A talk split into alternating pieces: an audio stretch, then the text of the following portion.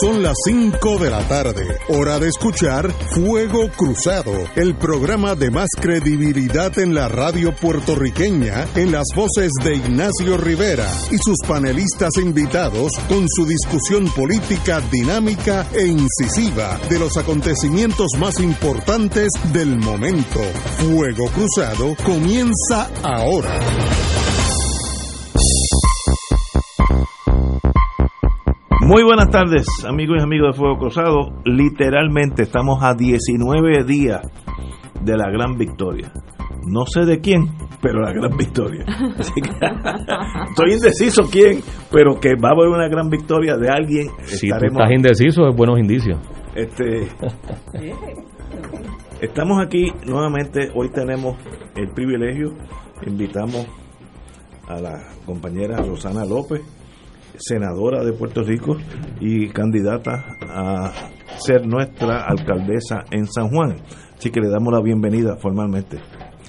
Muchas gracias, gracias por la invitación otra vez de estar con usted. Un privilegio siempre estar aquí eh, y siempre pues un saludo muy especial a la gente que nos escucha. Mascarilla puesta. Eh, mascarilla puesta. bueno, pues usted está en la calle, faltan 19 días, ya hay unas encuestas que son buenas o malas, dependiendo cómo usted la mire. Hay unos indecisos que es un número gigantesco, que yo estoy seguro que no son indecisos.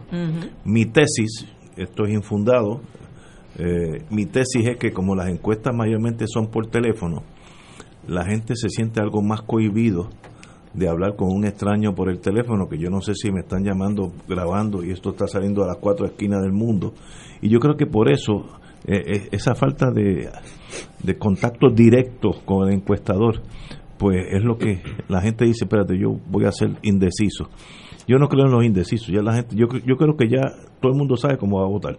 Voy a ver 1 o 2%, pero eso de 27% es imposible. Imposible.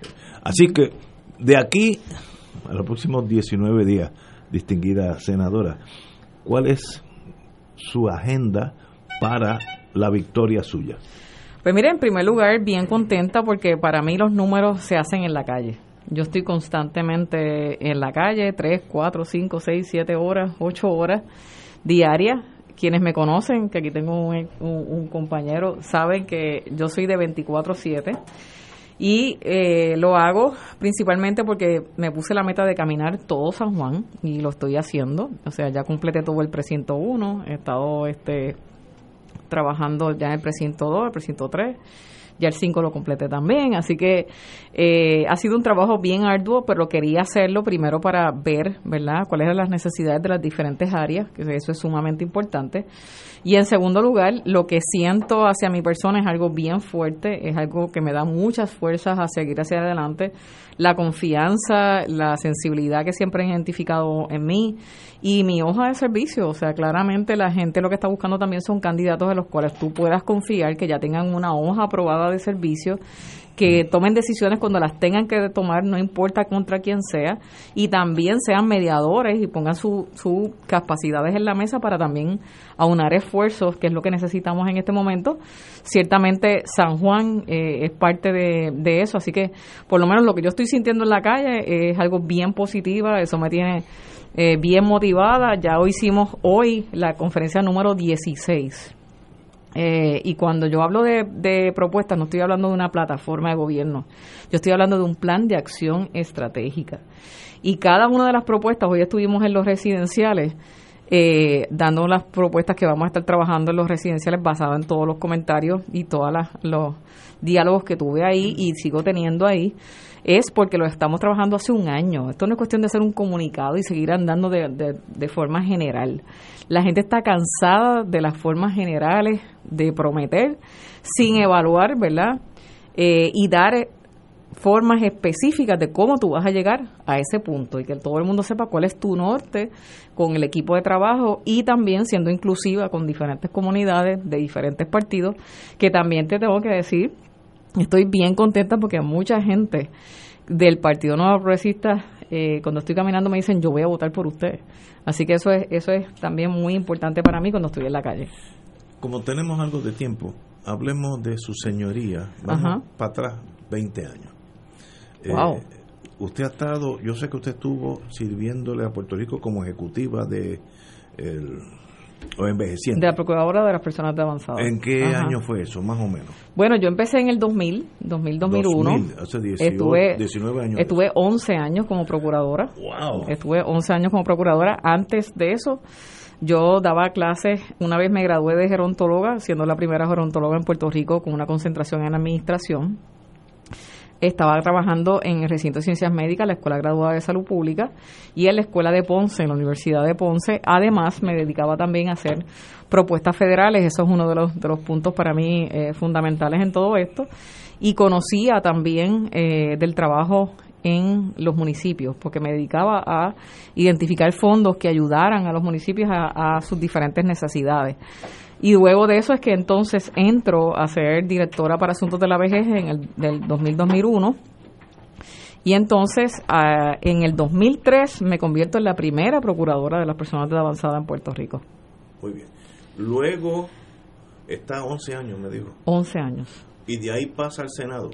De ahí pasó al Senado, luego de la ley 7, ¿verdad? Con todos los, casos que tuve que llevar al tribunal, que estuve primero aquí en el Tribunal de Federal Pero, en Puerto Rico para los que no somos abogados, ¿qué es ley 7? Bueno, la ley 7 fue la ley 7, la ley de, de la administración de Fortuño, que votaron 25 mil personas sin evaluar una sola agencia según sus necesidades, según los fondos que recibían. Eh, entonces yo me enfrenté al gobierno en ese momento de ahora, era la segunda vez que me enfrentaba este, al gobierno, anteriormente lo había hecho, pero contra mi propio partido en el cierre de gobierno me enfrenté al gobierno porque el 95% de las personas que trabajaban en favor de 500 mil personas de edad avanzada en Puerto Rico iban a ser cesanteadas. Y entonces al ser cesanteadas íbamos a perder casi 89 millones de dólares. Eso ciertamente había que debatirlo, había que enfrentarlo eh, y había que trabajarlo eh, de una forma prudente porque sabíamos que todo ese trabajo que hemos hecho de aumentar los fondos federales de 14 a 89 millones y todos los servicios que se estaban proveyendo a la población de avanzada se iban a ir por un por un barranco, ¿verdad? Así que por eso fue que yo fui al tribunal, yo no entregué las cartas de cesantía a los empleados, eh, así que nos enmarcamos en un caso, ¿verdad?, en los tribunales federales eh, cuando fuimos aquí a Puerto Rico, el caso fue sin perjuicio, eso quiere decir que puedo, ¿verdad? Este, volver. Eh, volver al tribunal ¿verdad? apelativo. En este caso fuimos a Boston, ganamos el caso eh, en Boston.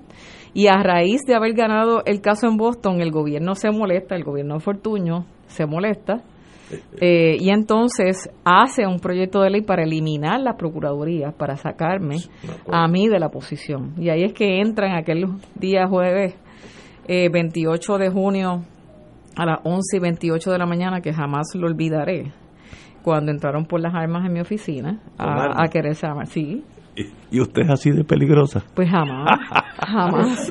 De hecho, eh, es una cómica. Es una, cosa terrible porque yo estaba haciendo una entrevista, me acuerdo con Inés Quiles, por teléfono y estaba mirando hacia afuera de mi, de mi oficina cuando yo veo estas, estos carros que llegan al frente de la oficina blindados, escoltados por la policía municipal en aquel momento dado de Santini. Y cuando empiezan a salir de los carros, aquello es una película con armas en, en sus manos, hacia el edificio que yo estaba. Entonces ahí de inmediato la persona de abajo, el policía de abajo me, me, llama, la están buscando usted. Eh, entonces de inmediato pues yo tenía un sistema también de emergencia en la oficina, activo el sistema de emergencia. Este, los empleados me colocaron en un lugar específico que no pudieran entrar, donde pudiéramos cerrar las puertas, ¿verdad? También cubrimos las personas de avanzada que estaban allí porque se formó un caos. Habían eh, policías con armas en el estacionamiento, en los pasillos, en el área de recepción. Pero que toda esa gente con todas esas armas, ¿qué perseguían? Sacarla de allí por los pelos. Exactamente. Ah, Eso era lo que se presentó. Yo lo dije de chiste, pero es verdad. Pero es verdad, es verdad. fue allí, fue así. Eh, y entonces se formó este caos. Como yo estaba hablando por, por radio, en ese preciso momento, me acuerdo que la compañera Inés Quiles me decía, no te despegues del teléfono, porque te pueden matar. este, así que sigue diciéndome qué es lo que está pasando allá afuera, qué es lo que te están diciendo allá afuera, qué está sucediendo. Me seguían llamando los empleados. Hay policías armados en el estacionamiento, hay policías armados en, la, en el pasillo. Las personas de avanzada están bien asustadas. Este, lo que quieren es entrar para sacarte. Y yo, y yo pues, claramente los empleados automáticamente me cubrieron, ¿verdad? Eh, cerraron las puertas que daban hacia mi, hacia mi oficina. Yo llamo a los abogados mientras también seguía hablando por, por radio. Eh, empieza a llegar la prensa, empieza a aglomerarse gente al frente de la oficina, prensa al frente de la oficina. Eh, bueno, aquello fue un caos de, de inmediato eh, que se hizo, la gente tratando de, de protegerme. ¿verdad? ¿Y, en, qué terminó todo ese circo? Pues todo ese circo, cuando llegan los abogados, mis abogados, le preguntan a la persona, eh, eh, al licenciado Oscar González, que qué quería. Pues que quería entregarme una carta. Y entonces yo, mis abogados le dijeron, pero porque usted tiene que venir a entregar una carta con tanto policía y con tanta gente y con tantas armas? Ella no está armada, la que está en peligro es, mi, es, él, es ella, no es usted. Este, y entonces él le dijo, bueno, pues yo no tengo ningún problema, la puede entregar a mí la carta y, y ya, pues nosotros la, la cogemos. Pues él indicó que no, que él me quería dar la carta personalmente, pero que él tenía que entrar con la policía armada, con él. Y mis abogados dijeron que no, que, que no iban a entrar con armas a, a mi oficina, este, donde yo estaba, y entonces él accede a entrar solo con la carta. ¿Y, entonces, ese maestro? Pues era una persona que habían designado de en aquel momento dado de Fortaleza, se llamaba, se llama el licenciado Oscar González. De hecho, trataron de ponerlo de, en la Comisión Estatal de Elecciones en estos días eh, para ah, recibir la, esa persona. Este, luego le hicieron juez, dándole un premio, ¿verdad? Por haber hecho aquel revolú en la Procuraduría y todos los fondos que se perdieron, porque fue un desastre lo que se encontró eh, allí en la oficina. Eh, y entonces ese día me entrega la carta y yo dije, bueno, yo no tengo ningún problema, ya yo me había comunicado con Fortaleza y me había comunicado con un EGP que hiciéramos una transición ordenada, como debe ser, porque yo estoy manejando 89 millones de dólares y yo tengo todos los passwords, tengo todo, el, todo toda la estructura a la cual yo respondo al gobierno federal, no es el gobernador. Entonces me dice, no, usted tiene que entregar todo. Y yo dije que no, yo le dije que no, que lo teníamos que hacer de una forma ordenada, en una transición, como debería ser, y que ellos me tenían que firmar a mí un conduce, ¿verdad? De eh, eh, yo identificando todos los recursos que habían y que ellos firmaran como que ellos estaban recibiendo una oficina, que vinieran al otro día a las 11 de la mañana para hacer una transición ordenada. Y entonces ellos accedieron, pero entonces ahí entró la prensa, eh, se llenó la oficina, empezaron a preguntarle a él por qué, habían entrado de esa forma eh, a la oficina. Nosotros habíamos hecho un trabajo excelente en la Procuraduría. Eh, bueno, empezamos en 14 millones y terminamos en 89 millones de dólares. Empezamos dando servicios a 100 mil personas y terminamos con 500 mil personas ofreciendo servicios. lo único que me daba de pareo el gobierno estatal eran 2.5 millones de dólares, me acuerdo, un, este, como hoy.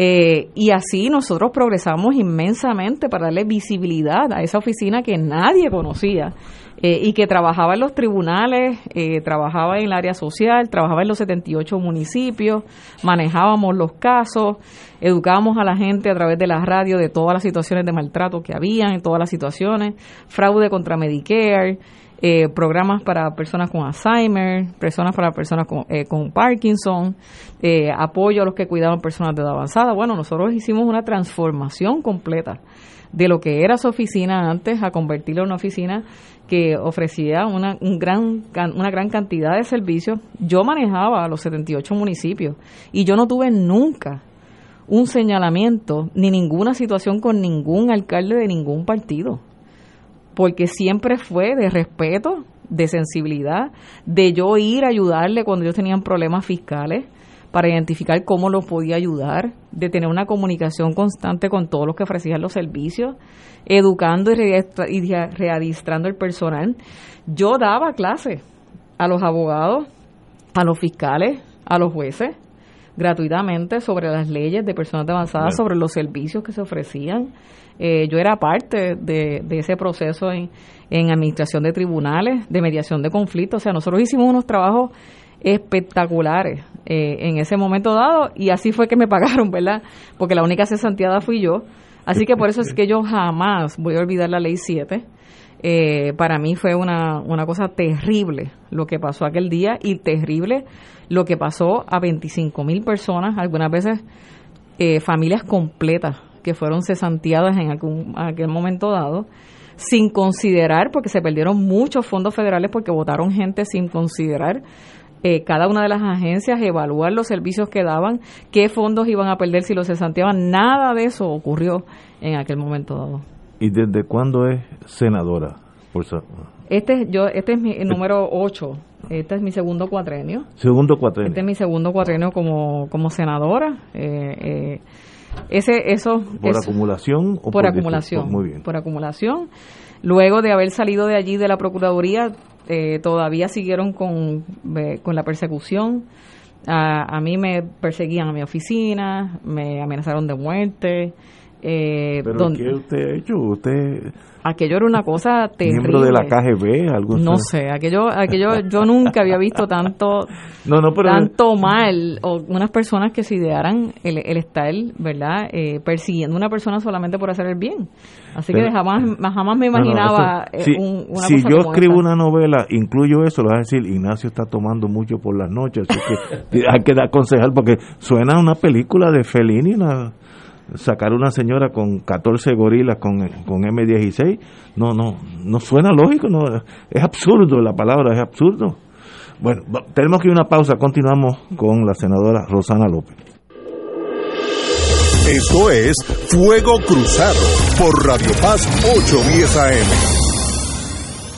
El Servicio de Conservación de Recursos Naturales del USDA anuncia su programa voluntario de incentivos de calidad ambiental EQIB, con el propósito de ayudar a los agricultores puertorriqueños a aplicar prácticas para conservar el suelo, el agua, el aire, las plantas, los animales y la energía. Los agricultores pueden solicitar para EQIB en cualquier momento, pero la fecha límite para el primer periodo de aplicación del año fiscal 2021 es el 30 de octubre. Llame a su oficina local de NRCS o visite www.pr.nrcs.usda.gov para más detalles. USDA es un proveedor, empleador y prestamista que ofrece igualdad de oportunidades.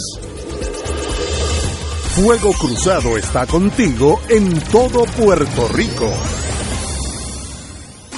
Veamos cómo los gemelos usan su MMM FlexiCard. Mateo, ¿gasolina o copago de laboratorio? ¡Gasolina! Melquiades, ¿la mixta de la cafetería o detergentes? ¡La mixta! ¡Ganaron! Con la nueva MMM FlexiCard pueden pagar comida preparada, OTC, agua, luz, teléfono y la hipoteca. MMM cuida tu salud y tu bolsillo. ¡Llama ya! MMM Healthcare LLC es un plan HMO con un contrato Medicare. La afiliación en MMM depende de la renovación del contrato. Beneficio varía por cubierta. De todo un poco, con Manolo Almeida, el más ameno en tus mañanas por Radio Paz 810 AM, de martes a viernes a las 9 de la mañana. Notas positivas, salud, ambiente, negocios y entretenimiento. Manolo Almeida, doctora Bárbara Bustillo y la periodista Frances Raya. De todo un poco, martes a viernes por Radio Paz. ¡Estamos vivos! Escucha los sábados a las 5 de la tarde para servirte un programa del Colegio de Profesionales del Trabajo Social de Puerto Rico con los temas de interés a la comunidad. Recuerda, los sábados a las 5 de la tarde para servirte por Radio Paz 810. Y ahora continúa Fuego Cruzado. El próximo segmento es auspiciado por MMM Caminemos Juntos.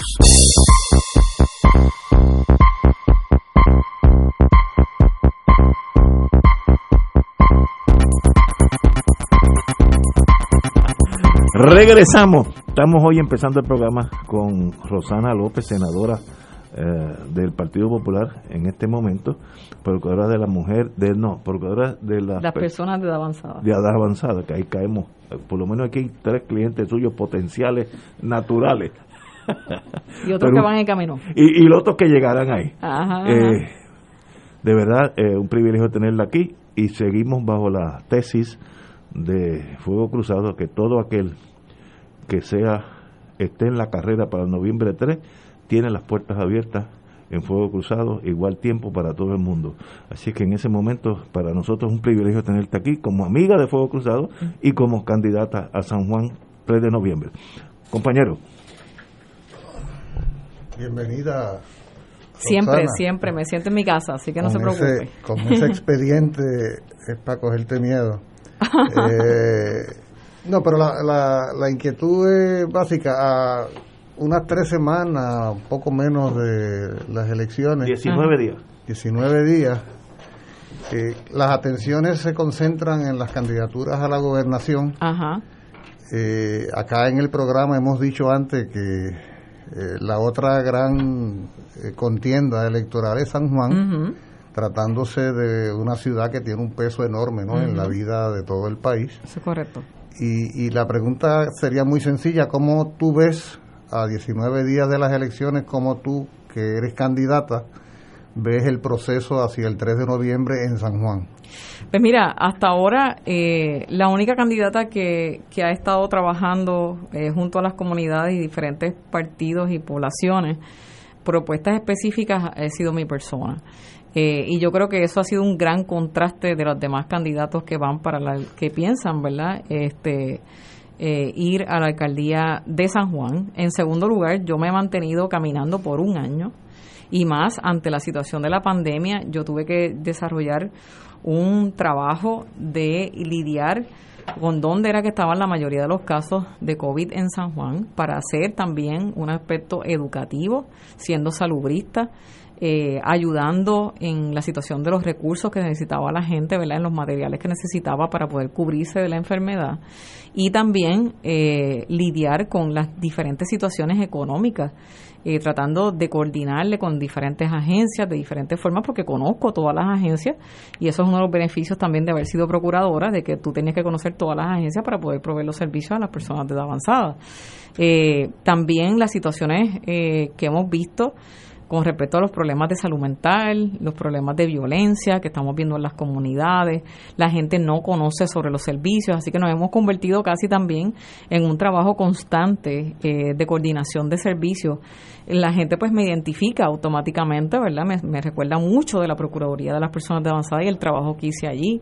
Así que por eso que yo digo que los números están en la calle. Y por eso yo digo que los 25 años de servicio público que yo llevo, eh, la gente los ha tomado como una carta de presentación positiva y una administración probada que te hace eh, también describirte como algo diferente a los demás y que también yo tomé unas decisiones y tomé unas posturas en unos momentos dados cuando lo tuve que hacer, no importa contra quién fuera, incluso contra mi partido en ocasiones, y eso lo respeta mucho la gente, que siempre que uno hace planteamientos los hace en evidencia, los hace eh, de una forma respetuosa, ¿verdad? Pero a la misma vez siendo fuerte en sus señalamientos. Y más la experiencia en la parte administrativa cuando nosotros estamos hablando todo esto de San Juan, nosotros evaluamos también la parte fiscal y nosotros entonces hicimos todo este plan de acción estratégica ya en 16 temas que hemos desarrollado, porque lo estuvimos hablando haciendo por un año y en principio los hice yo misma, porque yo era la escribana cuando íbamos a las diferentes comunidades porque yo quería tener constancia, ¿verdad? Eh, eh, y hacer un análisis, ¿verdad? De qué eran las situaciones más apremiantes en San Juan. Así que eh, todo ese trabajo lo hicimos con muchas personas profesionales en muchas áreas, mucha gente que se incluyó de esos conversatorios que tuvimos a través de un año. Y pudimos esbozar unas, eh, unas acciones específicas con respecto a, muchos temas en el área de carreteras, en el área de limpieza, en el área de basura, en el área de seguridad, en el área de la salud, en el área de infraestructura de gobierno municipal, porque es algo eh, que a mí una cosa que más me provoca es que sea un gobierno municipal accesible, sensible, que lidia también con la seguridad, que tenga la gente oportunidades, que la equidad eh, cuando desarrollamos la parte económica, pero también la parte social, esté regida una con otra, una coordinación de servicios y lo que se llama una administración cruzada, que tú puedes entonces interactuar los servicios de salud, los servicios sociales, el desarrollo económico, la, identificación de riesgo en las comunidades eh, y todas y cada una de las plataformas, eh, por decirlo así, tienen una parte preventiva, porque yo creo que a nosotros nos carece mucho el sentido de prevención en nuestro país y es importantísimo lidiar con las situaciones, ¿verdad? Con las consecuencias, pero también trabajando en la parte preventiva, porque por ejemplo en el área de seguridad, yo ciertamente de 800 y pico de policías tengo que subir automáticamente a 1200 porque según la población eso es lo que deberíamos tener de policías municipales. Así que automáticamente nosotros necesitamos unos policías y si lo podemos hacer que es lo que estamos proyectando, tener policías en la comunidad, lo que se llaman policías auxiliares, pues es menos costoso, pero a la misma vez lo interactuamos con el, en los grupos interdisciplinarios y multidisciplinarios que vamos a tener en los 11 CDT de San Juan y de la misma manera gente en el área de salud que son educadores en salud y son promotores de la salud. Así tú puedes interactuar una información esto junto también a una oficina de vigilancia epidemiológica donde yo estoy recibiendo data, por decirlo así, ¿verdad? De las diferentes condiciones, de las diferentes personas, de las diferentes zonas en San Juan, que yo lo puedo programar con profesionales de la salud para trabajar la parte preventiva y por otro lado, lidiar con las bellas artes, la música y el deporte y la recreación para también lidiar con la juventud, ¿verdad? Con los niños, con las niñas, ayudando también a las madres de familia, jefas de familia, porque el 54% de la población son jefas de familia no casadas, con dos a tres niños, eh, y con 94 mil personas de 60 años o más y 67 mil personas de 18 años o menos. Eh, compañero, el planificador de la familia. Tato. Buenas tardes. Él sabe de lo que estoy hablando. También. Muy buenas tardes a Rosana, a Ignacio, a José Nadal, a Julio Muriente y a los que nos están escuchando. No, no habíamos tenido la oportunidad de, dar el saludo inicial. Eh, Rosana, eh, yo creo que aquí todos los que estamos en la mesa somos residentes de San Juan. Ajá. Correcto. Así que, que, conocemos y vivimos los, problemas y, las situaciones que tiene, que tiene San Juan. Eh, y además, pues uno lee y, más o menos eh, se, se entera también de, de lo que son otros problemas que aunque uno no los ve directamente, sí, sí están ahí. Eh, hay, hay unos asuntos que, que son eh, casi eh, iguales en todo el, territorio del municipio. Eh, tú los has mencionado. el problema de la limpieza, del mantenimiento de la infraestructura, las carreteras, lo que es la red vial, el alcantarillado pluvial. está también el asunto de la seguridad, lo, has mencionado. es de los temas que, que, más uno escucha cuando, cuando conversa con, con los residentes de San Juan. Eh, y también están los servicios comunitarios, que, son esenciales porque, sobre todo, eh, mencionabas la, la Ley 7 de Luis Fortuño del 2009, eh, que, que, aceleró un proceso de deterioro de lo que ha sido lo que el gobierno central representaba para el país décadas atrás en cuanto a servicios que brindaba, eh, pero que ese vacío no se ha podido llenar. Eh, así que los servicios comunitarios, desde el punto de vista de los municipios, eh, pues son un gran espacio donde los municipios pueden ocupar lo que anteriormente ocupaba el gobierno central, pero ahora en el contexto de lo que ha pasado en los últimos años, huracanes, terremotos, pandemia, etcétera, pues resulta más urgente que, se le puedan brindar a la ciudadanía. Eh, está el problema de los edificios abandonados. El último número que yo vi de San Juan, que provenía del censo, San Juan tenía sobre 35 mil unidades de vivienda vacantes. Sobre 35 mil unidades de vivienda vacantes. Eh, que es una cosa que, que, que, denota una gran injusticia de lo que es un sistema económico que mientras por un lado tiene 35 mil unidades de vivienda vacantes, tenemos miles de familias que no tienen vivienda porque no tienen los recursos económicos. Eh, y es donde el mercado no funciona. Eh, efectivamente, se convierte en un gran problema, un gran obstáculo, porque se genera una brecha entre lo que es el valor promedio de la vivienda versus lo que es el ingreso promedio de la familia. Entonces, esa brecha no, no se logra cerrar eh, y tenemos esa cosa tan disfuncional que tengamos tantas unidades de vivienda vacantes. Entonces, mi pregunta, y perdona la introducción, y sé que me he extendido un poco, este, pero mi pregunta es, eh, a la luz de esas experiencias que tú has tenido en lo que nos ha narrado aquí, en, visitando los distintos barrios del municipio de San Juan, eh, ¿cuáles serían las tres o los cuatro asuntos que tú entiendes son urgentes actuar inmediatamente, eh, si fueras tú la, elegida, eh, llegues a la alcaldía de San Juan y que representaría un cambio significativo en la calidad de vida de los ciudadanos de San Juan? Bueno, en primer lugar, es bien importante antes de yo indicarte cuáles son los tres puntos fundamentales. Puede ser cuatro, te digo tres, no, pero te, digo desde el punto de vista que primero yo tenía que conocer las finanzas del municipio, saber qué ingresos tenían, cuántos fondos federales tenían, cuánto se recibe, cuánto no se cobra, ¿verdad? También los, los single audits del municipio, así que nosotros pues, principalmente hicimos esa evaluación primero. Luego de eso, eh, definitivamente, ante todas estas visitas que hemos hecho, y, estoy de acuerdo con tu planteamiento de introducción, vimos que el principal problema en, en, este momento para los ciudadanos era la situación de las carreteras, la situación de la limpieza, la basura, los escombros y el ornato.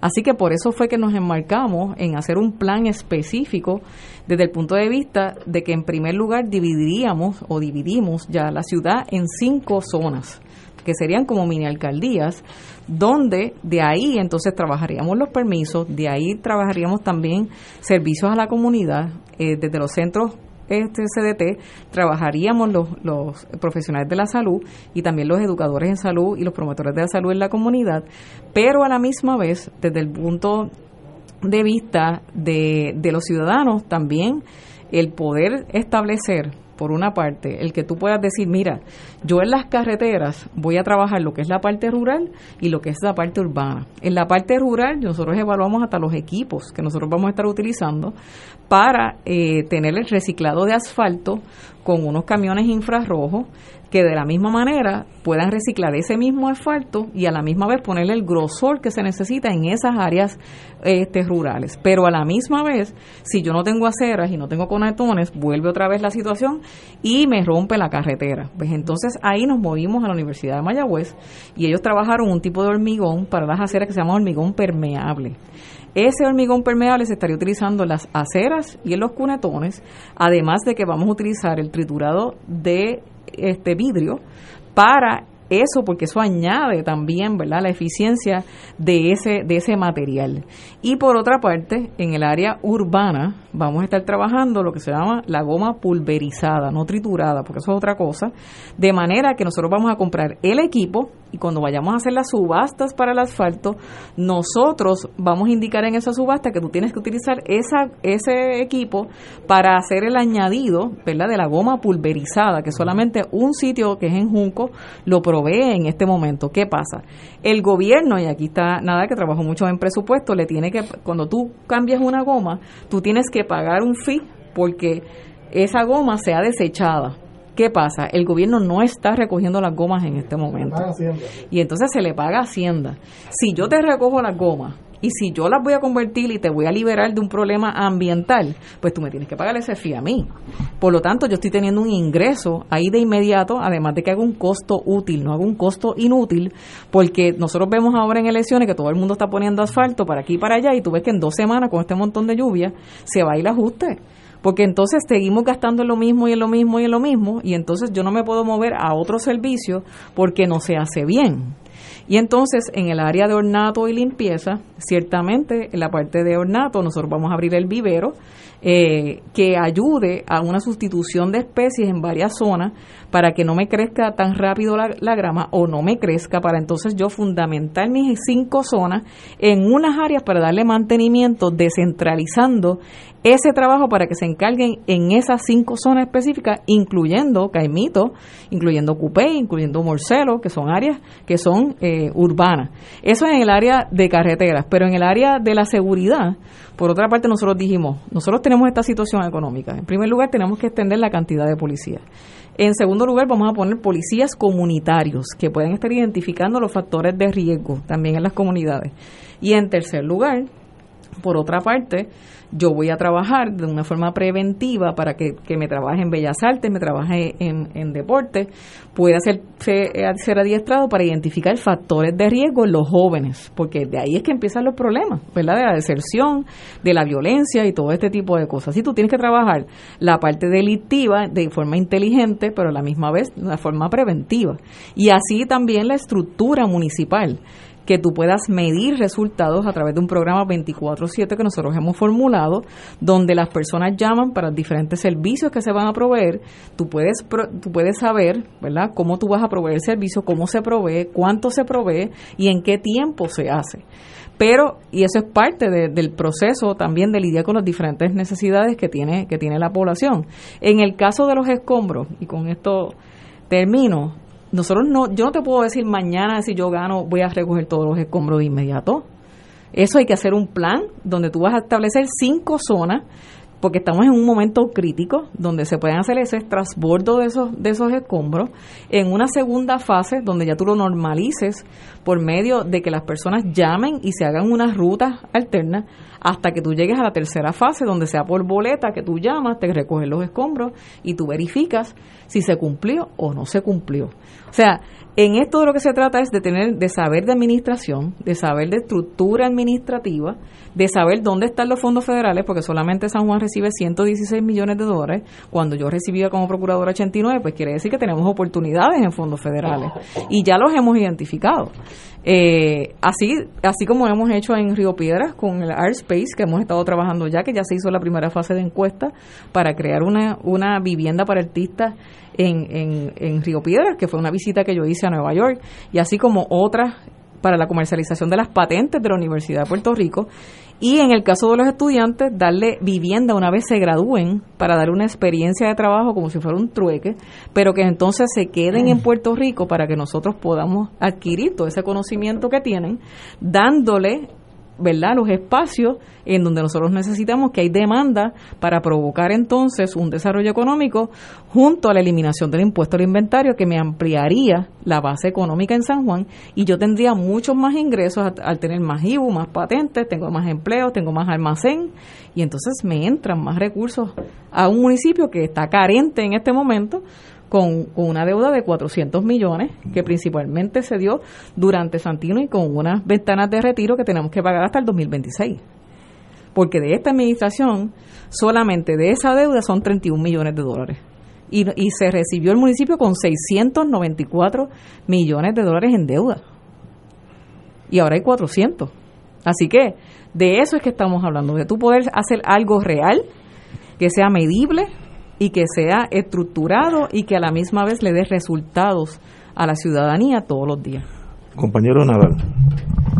Rosana, qué bueno pues tenerte aquí y, escuchar de, tus propuestas. Yo pues como sanjuanero que soy pues eh, a veces frustra, ¿no? Eh, por ejemplo, cosas que se llevan hablando por décadas, como hacer el viejo San Juan más peatonal, no se acaba de hacer nada nunca eh, y sigue deteriorándose, ¿no? El patrimonio histórico, la joya de la corona nuestra, histórica, arquitectónica y turística, ¿no? Eh, también temas como la reforestación urbana, desde tiempos de Sila, aquí no se siembra un arbolito en ninguna parte en Santurce, ni en Río Piedra, eh, pero fuera de esas cosas que son mis, mis quejas, y son muchas, ¿no? Eh, eh, escuché algo muy positivo eh, eh, tuyo esta semana y fue tu propuesta cultural. Me encantó lo que estás proponiendo porque igualmente son cosas que no cuestan mucho, pero que hacen la diferencia. y el tema este de la programación de los museos, tantas cosas de las que hablaste, y de verdad que eso me encantó. No sé si puedes presumir algo bien corto sobre eso. sé que, que, estamos cortos de tiempo, pero, pero me encantó esa parte. Bueno, como parte del desarrollo económico hicimos la de agricultura hicimos la de turismo, hicimos la de cultura. En la de cultura estuvimos un año trabajándola también con las diferentes comunidades y lo que hicimos fue que concentramos también áreas de oportunidad que no costaran mucho. Tú tienes toda la razón y yo sé que pues, tú trabajas mucho el presupuesto y sabes de eso. Lo que hicimos fue también buscar eh, alternativas en cada una de las comunidades que pudiéramos hacer una guía, ¿verdad?, de rutas turísticas en cada uno de los barrios y zonas de San Juan, de manera que podamos crear también unas alternativas turísticas. De la misma manera, eh, crear unas rutas de museos que pudieran dar unas alternativas a las diferentes poblaciones en San Juan y, por otra parte, eh, crear también espacios, principalmente en la zona del viejo San Juan, que pudiéramos utilizar el, espacio del, del Teatro Tapia, pero también utilizar todas las escuelas especializadas que hoy hay en San Juan para que sus diferentes fuentes, ya sea la de danza, ya sea la de las bellas artes, ya sea la de teatro, podamos entonces ayudarnos con un incentivo, ¿verdad? Con un estipendio eh, para esos jóvenes para que se estimulen también en el desarrollo de la cultura en San Juan, utilizando también lo que se llama la, la cultura comunitaria. Eh, de manera que también se hagan teatros rodantes en las comunidades, que no solamente ayuda a la cultura, sino que también ayuda a los valores, ayuda a la educación y ayuda de otra forma. Algo bien consistente en todas las propuestas, la situación del COVID tenemos que lidiar con esa situación de contener el COVID y unir a San Juan en el monitoreo que todavía pues no se ha unido y eso ha sido pues una situación eh, que tenemos que trabajar de inmediato eh, en San Juan eh, de manera que podamos entonces, porque esto es un efecto de cadena en la parte de cultura también, tanto musical como de, de la parte de museos, como la parte también de estimulación turística, como también proveerle apoyo a los comerciantes y a los eh, que se trabajan ciertamente en la parte turística, policías turísticas turísticos certificados. Y de hecho vimos a Rosana bailando bomba, porque ella es excelente bailarina de bomba. Sí, la gente no sabe eso. Sí, sí, sí, sí. A mí me encanta la bomba, es una forma también de desarrollo, ¿verdad?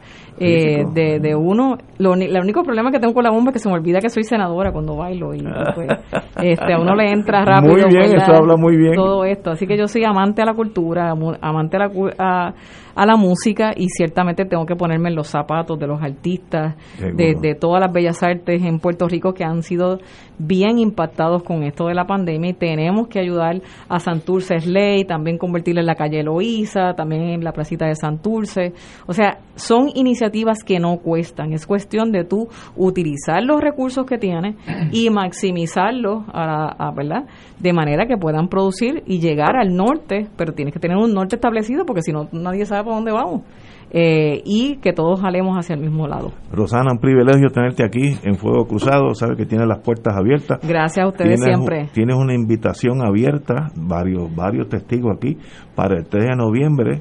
Vamos a estar aquí de 3 hasta que se declare el gobernador o gobernadora pero estás abierta aquí y entonces estaríamos en un plano más bien de amigos que en vez de candidata. Claro, te voy a traer el champán para celebrar el que voy a hacer el Traiga su champán.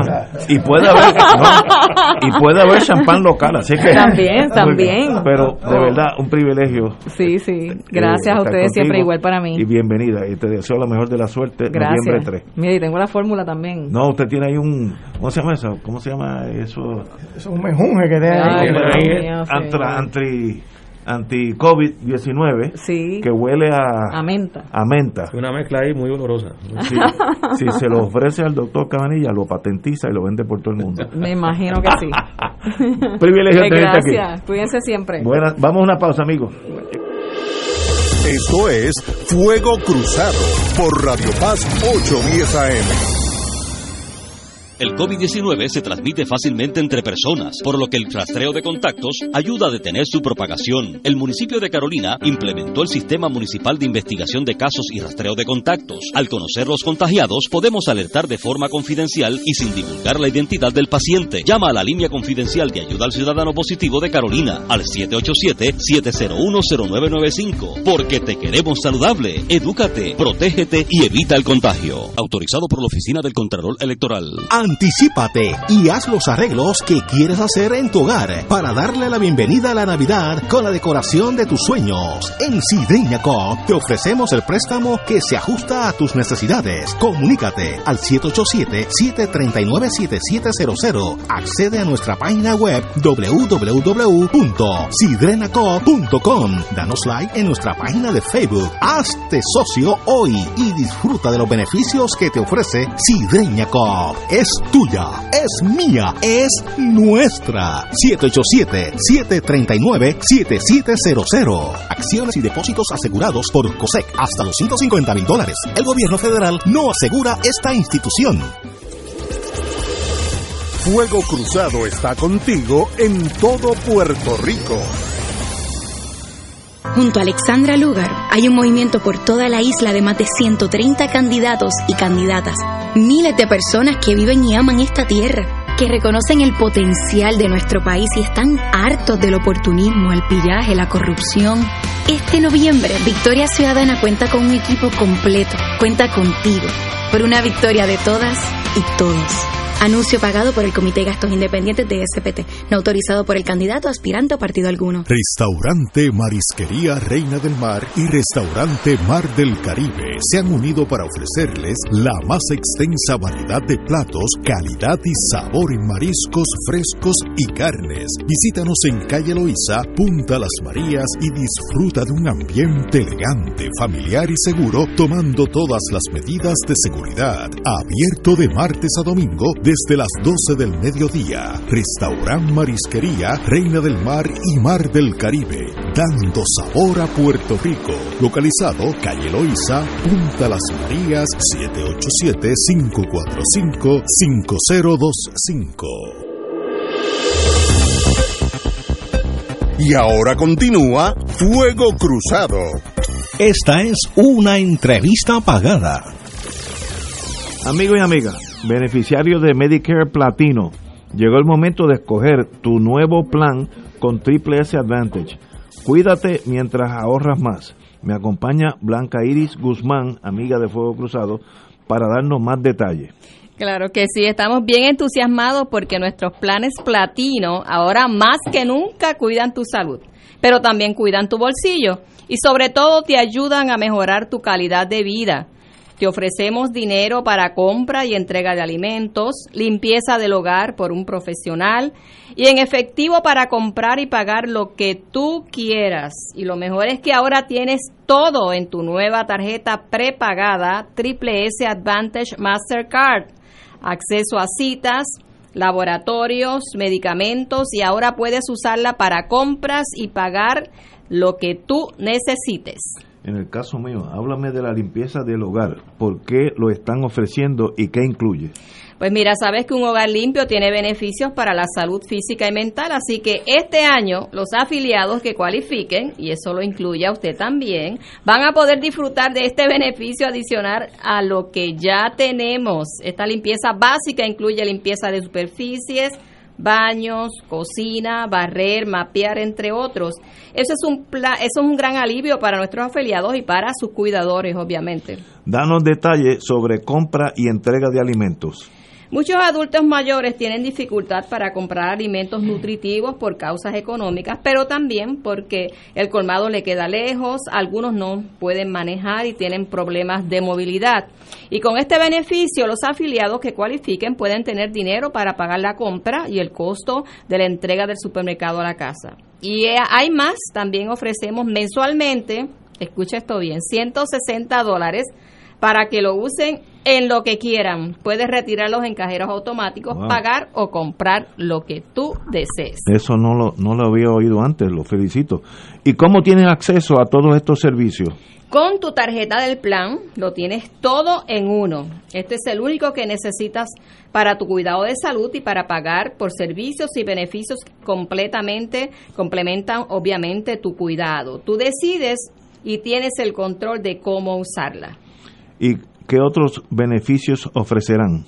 En los beneficios más tradicionales que conocemos, te damos en adición ahorros anuales hasta 1.200 dólares para que te sobre más en tu cheque de seguro social, hasta 350 cada eh, tres meses para tus medicamentos over the counter, más fácil. Recíbelos en la puerta de tu hogar con triple S en casa, sin receta o en tu farmacia. Contamos con sobre 500 comercios donde no tienes que ir al recetario. Hasta 3 mil dólares en dental comprensivo, mil para espejuelos, transportación hasta 48 viajes y, si cualificas te llevamos al destino de eh, no médicos como el banco, supermercado y la iglesia. Hasta 48 horas para asistencia en el hogar. Y claro, la ñapita no puede faltar. Con ella tú decides cuál beneficio quieres aumentar entre dental OTC, transportación, espejuelos o audífonos. Todo esto sin sacrificar otros beneficios esenciales para tu cuidado. ¿A dónde se puede comunicar uno para recibir más detalles? Bueno, no te pierdas estos beneficios que te dan más alternativas para tu cuidado, así es que llámanos hoy al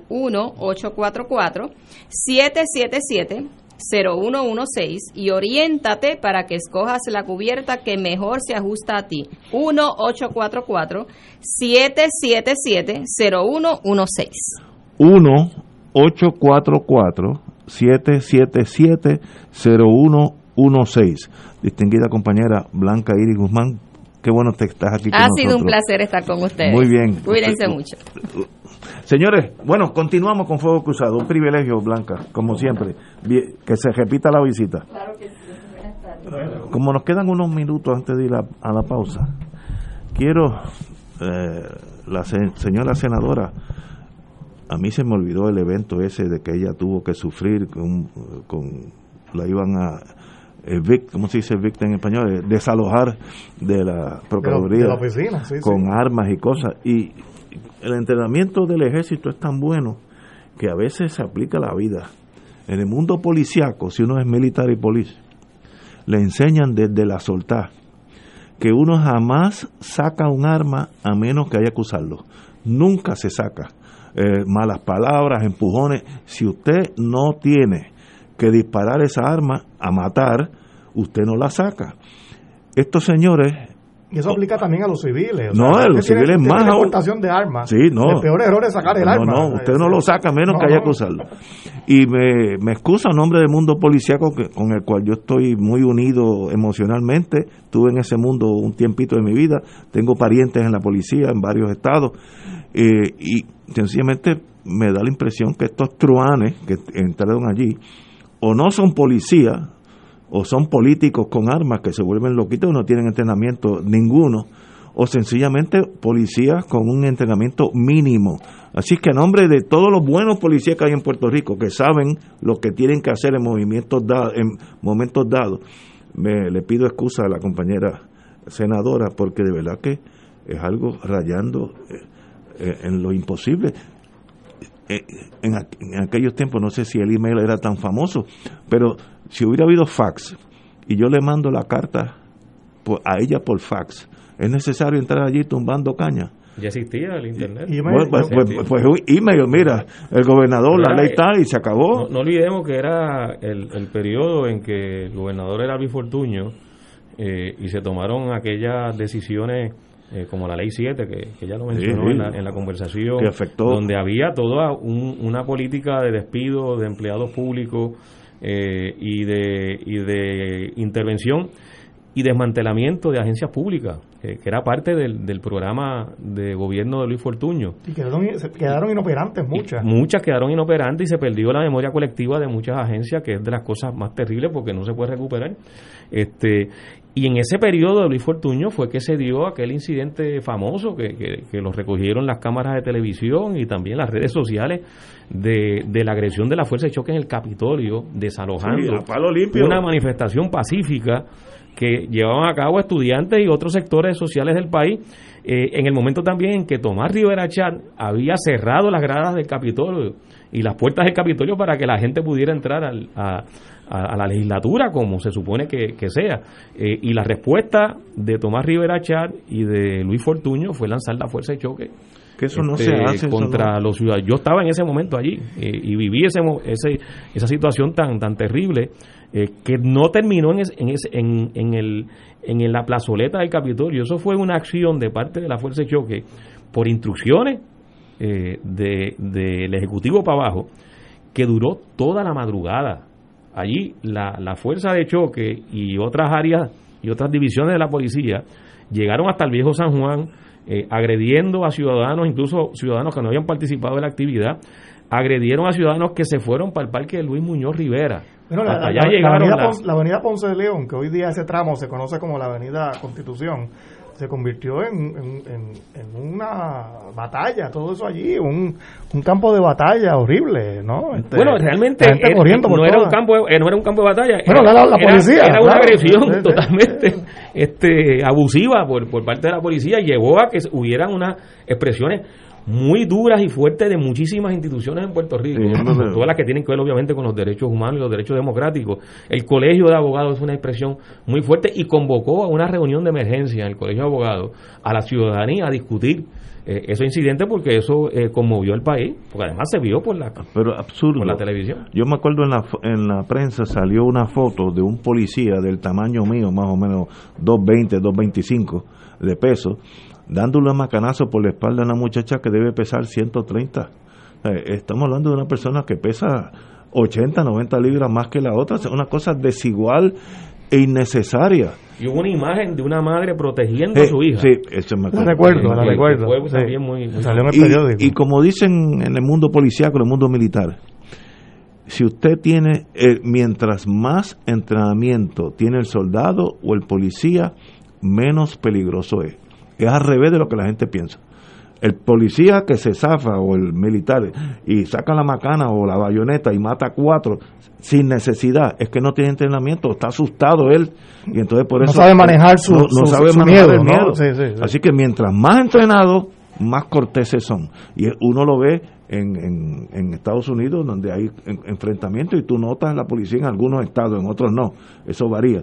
Y en Europa también tú notas esa, esa condescendencia, porque el entrenamiento está ahí. Yo no te tengo miedo, porque si tengo que usar la pistola la voy a usar, pero como no te tengo miedo, pues no no no, no hay que darte un, ma- un Pero cuando la oficialidad, Ignacio, eh, que es lo que ha pasado en la policía de Puerto Rico, eh, está en los puestos de dirección de la policía por sus razones de lealtad ideológica. Sí, que- eso, que- eso que, es fatal. Pues esos son los que dan las instrucciones también. O sea, lo, que no son policías, no son... son, son oficiales Sí. que se adiestraron en la academia del FBI. O sea, tampoco es que no estudiaron, es que siguen unas instrucciones políticas y unas, poli- y unas instrucciones ideológicas eh, de sus superiores. En, en última instancia, el gobernador, Que es el jefe. que fue el que, el que asumió esa política y que asumió, asumió esa postura. Yo no recuerdo ahora quién era el superintendente en ese momento. Creo que era Sánchez, de apellido Sánchez. Tú sabes que yo estaba tratando Eh, de acordarme eh, ahora, cuando tú eh, sí. se me- Quique Sánchez. No, no, no, era, era, era un eh, José Sánchez algo, creo que era el superintendente de la policía en ese momento, que no terminó el cuadrenio. Ah, el de Nueva York, el de Nueva York. Yo Sí. recuerdo que en aquellos tiempos, yo una vez estaba echando. y los uno de los, de los oficiales que estuvo dirigiendo también esos operativos de la Fuerza de Choque de agresiones y de macanazo contra la gente que protestaba. Pero yo, yo que vivía en el viejo San Juan, en aquel tiempo, eh, trabajaba en Atorrey como abogado. Me acuerdo que una vez yo estaba echando gasolina en una estación allí en Puerta de Tierra y yo pensaba que estaba pasando o el presidente de los Estados Unidos o el Papa, por la cantidad de escolta que eran como 30 carros de escolta para que pasara el gobernador. Y yo me quedé, ¿pero qué es esto? Pero le tiene miedo a la gente, ¿eh? Porque, ¿por qué tú tienes que andar tan, tan, tan rodeado de, de, de policías y carros? Y yo me quedé, ¿pero qué está pasando en este país? Eh, eh, eso, pues, hay cosas que han seguido, han seguido igual, pero yo creo que, por, que hay más conciencia hoy día, ¿no? De que esas cosas eh, eh, crean malestar, ¿no? Esto- Pero la, la norma es, mientras más entrenamiento tiene el policía o el soldado, menos peligroso es. Cuando usted ve estas aberraciones, es que el entrenamiento es mínimo, si alguno, porque la peor cosa es tener gente que nombran de dedo al NIE o lo que sea, sino sin entrenamiento y le dan una arma y una chapa y que piensan que es este John Wayne, esa gente son bien peligrosas porque pueden matar a una persona innecesariamente. Así que lo de, lo de Rosana, que ya se me había olvidado, una cosa rayando en lo increíble, en lo increíble. Señores, son las 18 horas, tenemos que ir a una pausa.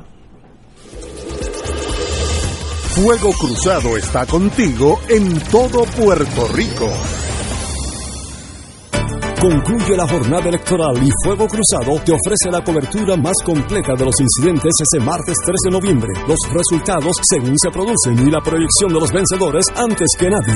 Intégrate al equipo de Ignacio Rivera y nuestro panel de expertos analistas y recibe la información más fidedigna el día de las elecciones. Elecciones 2020, martes 3 de noviembre, 3 de la tarde en adelante por Radio Paz 810 AM y la cadena de Fuego Cruzado, con la perspectiva más certera del ambiente electoral nacional y en los Estados Unidos, con el auspicio de Jeep. La aventura continúa.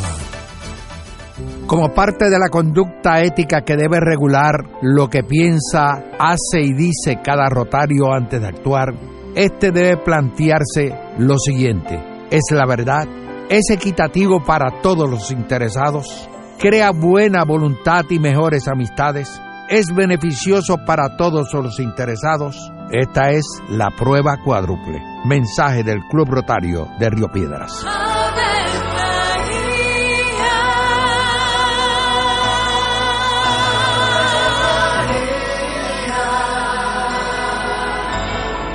El ángel del Señor anunció a María. Y ella concibió por obra del Espíritu Santo. Dios te salve María, llena eres de gracia, el Señor es contigo. Bendita tú eres entre todas las mujeres, y bendito es el fruto de tu vientre Jesús. Santa María, Madre de Dios, ruega por nosotros pecadores, ahora y en la hora de nuestra muerte. Amén. He aquí la esclava del Señor. Hágase en mí según tu palabra. Dios te salve María, llena eres de gracia, el Señor es contigo. Bendita tú eres entre todas las mujeres y bendito es el fruto de tu vientre Jesús. Santa María, Madre de Dios, ruega por nosotros pecadores, ahora y en la hora de nuestra muerte. Amén. Y el Verbo se hizo carne. Y habitó entre nosotros. Dios te salve María, llena eres de gracia, el Señor es contigo. Bendita tú eres entre todas las mujeres y bendito es el fruto de tu vientre Jesús. Santa María, Madre de Dios, ruega por nosotros pecadores, ahora y en Ruega por nosotros, Santa Madre de Dios. Para que seamos dignos de alcanzar las promesas de nuestro Señor Jesucristo. Oremos. Derrama, Señor, tu gracia sobre nosotros, que por el anuncio del ángel hemos conocido la encarnación de tu Hijo, para que lleguemos por su pasión y su cruz a la gloria de la resurrección, por Jesucristo nuestro Señor. Amén. Gloria al Padre, al Hijo y al Espíritu Santo. Como era un principio, siempre, por de los siglos. Amén.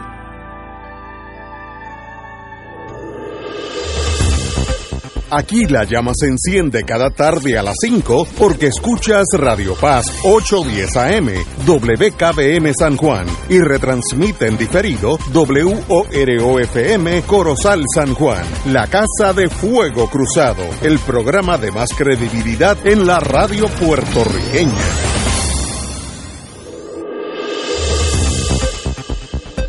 Y ahora continúa Fuego Cruzado.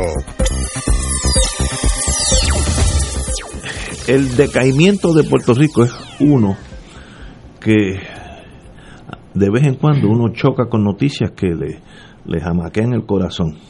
Y hay una noticia que sale de Vieque. Llega la luz parcialmente a una escuela elemental que lleva un año sin servicio. Y digo, ¿cómo? ¿Y esos niños? Pues esos niños están allí a oscuras, en, voy a decir dónde, Escuela Elemental Playa Grande, en el barrio Montesanto, en Vieques. Eh, allí fueron la gente de electricidad finalmente y los del mismo municipio y sencillamente pues pusieron la... la, la eh, pero dice parcialmente, pero parcial mejor que nada. Pero uno dice, ¿y esos niños cómo pueden aprender sin luz?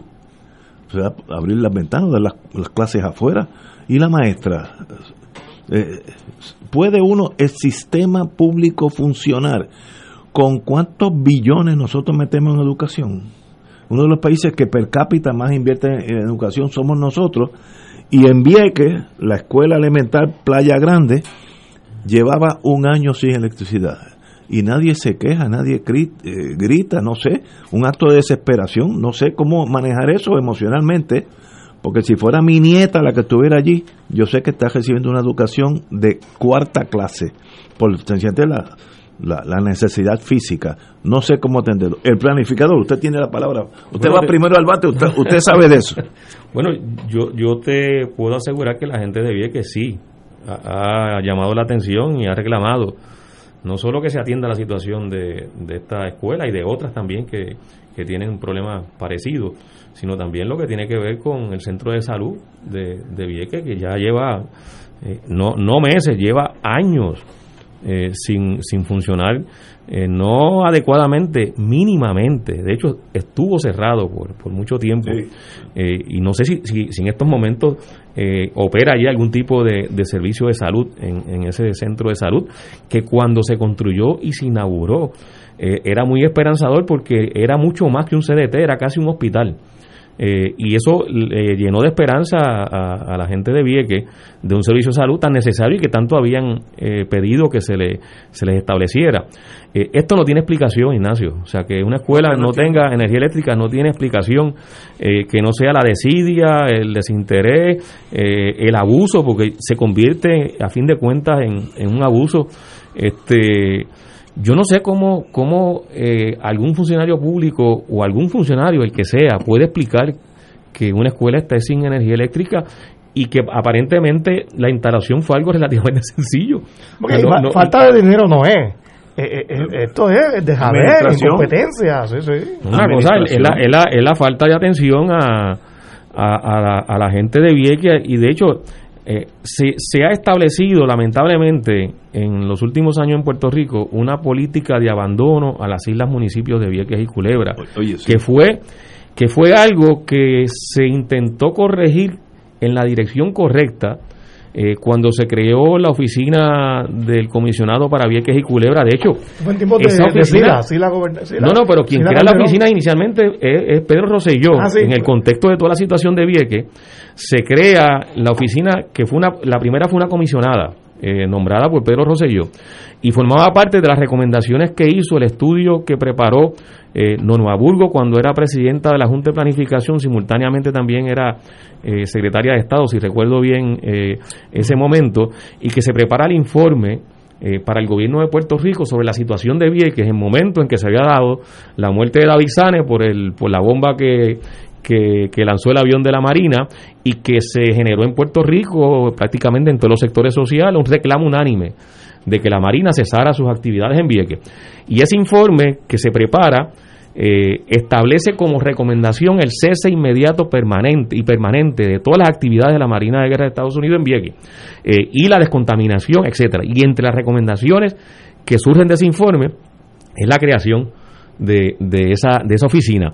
Eh, cuando entra Sila María Calderón como gobernadora, esa oficina se fortalece, porque originalmente era solamente para Vieques eh, entonces se fortaleció y se hizo extensiva también para la, isla municipio de Culebra y se nombró a Juan Fernández, al, querido amigo Juan Fernández, ex rector del recinto de Río Piedra, eh, como comisionado de esa oficina y él nombró como subcomisionado a un ex alcalde, Radamés Tirado, de Vieques. Y esa oficina empezó a generar una, una gestión y un trabajo porque se le dio rango de gabinete por eso es que yo pensaba que, fue Sila la, la, la, que la había creado, por, por lo que porque durante Sila es que se le da rango de gabinete. Porque Juan Fernández le dio tanta prominencia a esa oficina que yo pensaba que había sido él el primer comisionado, y por eso fue que me equivoqué. Sí, sí, fue, fue, fue el segundo. Pero entonces se crea la ley especial para el desarrollo de las islas municipios de Vieques y Culebra. Esa fue una ley especial que se aprueba durante la administración de Sila María Calderón, que junto con la creación de la, de la oficina del comisionado, para Vieques y Culebra se convirtieron en un andamiaje institucional que por primera vez se acercaba como política pública corregir el gran eh, problema o la gran distancia en cuanto a gestión pública que existe, eh, y aquí hay un geógrafo que es el compañero Julio Oriente, pero los territorios discontinuos tienen unas, unas desigualdades o unas diferencias que es importante cerrar esa brecha. Eh, y en el caso de Vieques y Culebra, pues son dos territorios discontinuos del territorio principal. Eh, y esa oficina y esa política pública que se reflejó en esa ley eh, permitió iniciar el proceso para cerrar esa brecha y darle la atención a esas dos islas municipios. Y obviamente esto fue todo en el contexto de la lucha porque la Marina se fuera de Vieques. Pero lo, lo importante fue que se estableció una política pública. Lamentablemente fue un gobernador del mismo partido de Sila María Calderón, Aníbal Acevedo Vila, el que cerró la oficina del comisionado de Vieques. No me digas. Eh, y, y la ley especial para las islas municipios de Vieques y Culebra se hizo salir agua. De hecho, esa ley especial eh, mandató a crear un plan eh, integral para el desarrollo de Vieques y Culebra. De hecho, yo participé como coordinador de, de la elaboración de ese plan cuando trabajaba en estudios técnicos. Estudios técnicos fue la firma a la que se le contrató para que hiciera esos planes de desarrollo sustentable para Vieques y Culebra. Eh, y esos planes se hicieron y se aprobaron y eran los planes de la ley especial para el desarrollo de Vieques y Culebra. Esos planes se encabetaron como muchos planes que se han hecho en Puerto Rico eh, para otras cosas eh, tan importantes como, como es el caso de, la atención a las necesidades de Vieques y Culebra. Bueno, pero eso se abandonó, se abandonó durante la administración de Aníbal Acevedo Vila, Luis Fortuño lo acabó de enterrar. Eh, cuando llegó García Padilla, inició o, trató de reflotar ese esfuerzo y nombró a Carlos Severino como comisionado el ex rector también de Río Piedra como comisionado de Vieques y Culebra. también. Eh, hizo unas gestiones, de hecho, eh, la experiencia que yo tuve hablando con los alcaldes, de sobre todo con el alcalde de Vieques, es que tenían una muy buena referencia de la gestión que se estaba haciendo de parte de esa oficina. Pero una vez eh, Severino renuncia, eh, pues no sé qué pasó, eso también se desatendió, pero bueno, ganó Ricardo Rosselló la, la, gobernación en el 2016. y bueno, miren la situación que trae este abandono eh, cuando hubo la oportunidad y se creó la energía o la, o, la, o la masa crítica para darle la atención adecuada a Vieques y Culebra, cuando se creó esa oficina del comisionado para Vieques y Culebra y la ley especial. Compañero Muriente. Aquí hay una situación absurda. Vieques podría ser el cuerno de la abundancia de Puerto Rico. Antes de la ocupación militar y sin que hubiera las condiciones mejores para una parte importante de la población, aún así, Vieques era gran productor de caña de azúcar, productor de ganado, productor de pesca, productor de agricultura. O sea, la isla de Vieques era altamente productiva y las características de suelo, incluso de humedad, aunque no son abundantes, son suficientes para el desarrollo, incluso turístico, de cooperativa. O sea, hay, hay, hay mil y una posibilidades para que Vieques se convirtiera y se hubiera podido convertir en el más próspero de los municipios de Puerto Rico si tras la salida de la Marina de Guerra se hubieran implementado los planes que se diseñaron entonces. Hay, hay, hasta un documento que el compañero Rivera Santana conoce muy bien porque trabajó directamente en su confección. Un documento que es toda una planificación integrada, económica, social, cultural, humana de la isla de Vieques. Pero el absurdo que hay es que siendo Vieques ese lugar que podría ser cuerno de la abundancia para todo Puerto Rico, es virtualmente abandonada por los gobiernos sucesivos, por las distintas administraciones, y solo viene a nuestra conciencia vieque cuando hay situaciones tan deplorables como esta que estamos comentando acá, cuando hay una justa protesta por el eterno problema del transporte, cuando de repente surge que la isla de Vieques se convierte en enlace del narcotráfico eh, cosa que eh, no sucedía en otros momentos, por lo menos con la intensidad que pareciera suceder en ocasiones.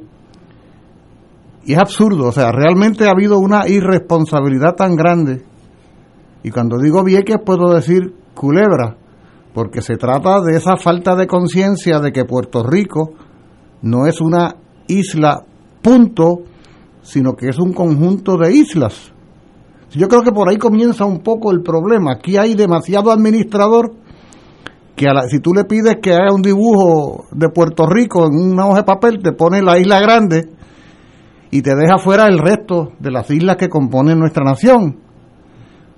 Por ahí tendríamos que empezar por elevar a la conciencia que este es un país del cual forman parte otras islas que son tan puertorriqueños como nosotros. De manera que este reclamo reiterado, esta va a ser tanto la vez número 5848 que uno hace reclamo por la isla Nena y de veras que es una vergüenza, es una vergüenza que se den situaciones como esta, que en lugar de nosotros estar celebrando el éxito alcanzado en materia de salud, de economía, de cultura, en la isla Nena tengamos que traer a colación eh, el tema de la querida Isla Nena debido a una situación como la que se describe. Finalmente, quiero aprovechar el instante viequense para enviarle un saludo muy particular y expresarle mi respaldo, mi respaldo, yo sin ser viequense, pero me siento como tal, al querido hermano Ismael Guadalupe, que además de ser eh, figura fundamental de la historia moderna de la isla Nena, ese que nunca se cansa de hacer cosas, ahora resulta que es candidato a asambleísta municipal por el Partido Independentista Puertorriqueño en Vieques.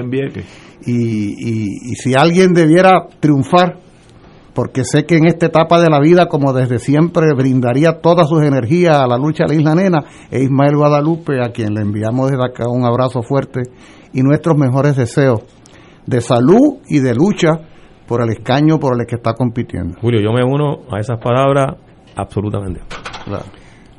Yo creo que es unánime aquí en Fuego Cruzado. Le deseamos la mejor de la suerte al compañero. Que estoy seguro que si no fuera por el problema del distanciamiento social, este negativo al que ha sido expuesto a Vieque por tanto tiempo, seguramente que sería uno de nuestros invitados acá en el programa, en su calidad de candidato a Asamblea Absolutamente. Eh, tenemos que ir a una pausa, amigos, son las seis y cuarto. Esto es Fuego Cruzado por Radio Paz 810 AM. El Servicio de Conservación de Recursos Naturales del USDA anuncia su programa voluntario de incentivos de calidad ambiental EQIP, con el propósito de ayudar a los agricultores puertorriqueños a aplicar prácticas para conservar el suelo, el agua, el aire, las plantas, los animales y la energía. Los agricultores pueden solicitar para EQIP en cualquier momento, pero la fecha límite para el primer periodo de aplicación del año fiscal 2021 es el 30 de octubre. Llame a su oficina local de NRCS o visite www.pr.nrcs.usda.gov para más detalles. USDA es un proveedor, empleador y prestamista que ofrece igualdad de oportunidades. Fuego Cruzado está contigo en todo Puerto Rico. Seguimos con las más conectadas. Yo estoy al día. La MMM FlexiCard me da 145 pesos al mes para pagar y resolver. A mí, MMM me paga un teléfono con todo ilimitado para hablar con mi médico. Y las dos tienen MMM Conectado Platino. Beneficiario de Medicare Platino. MMM cuida tu salud y tu bolsillo. MMM Healthcare LLC es un plan de cuidado coordinado con un contrato Medicare Advantage y un contrato con el programa Medicaid de Puerto Rico. La afiliación en MMM depende de la renovación del contrato. No se pierda este próximo lunes 2 de noviembre el programa especial dirigido a la clase trabajadora, la revolución de los trabajadores, dónde estamos y hacia dónde vamos para hacer valer nuestros derechos. Trabajador, ya es hora de reclamar lo que es tuyo.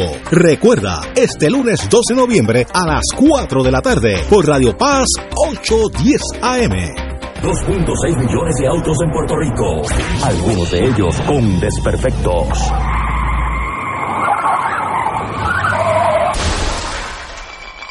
Autocontrol. Tu carro. Tu carro. Tu mundo. Lunes a viernes a las 11 de la mañana por Radio Paz 810 AM.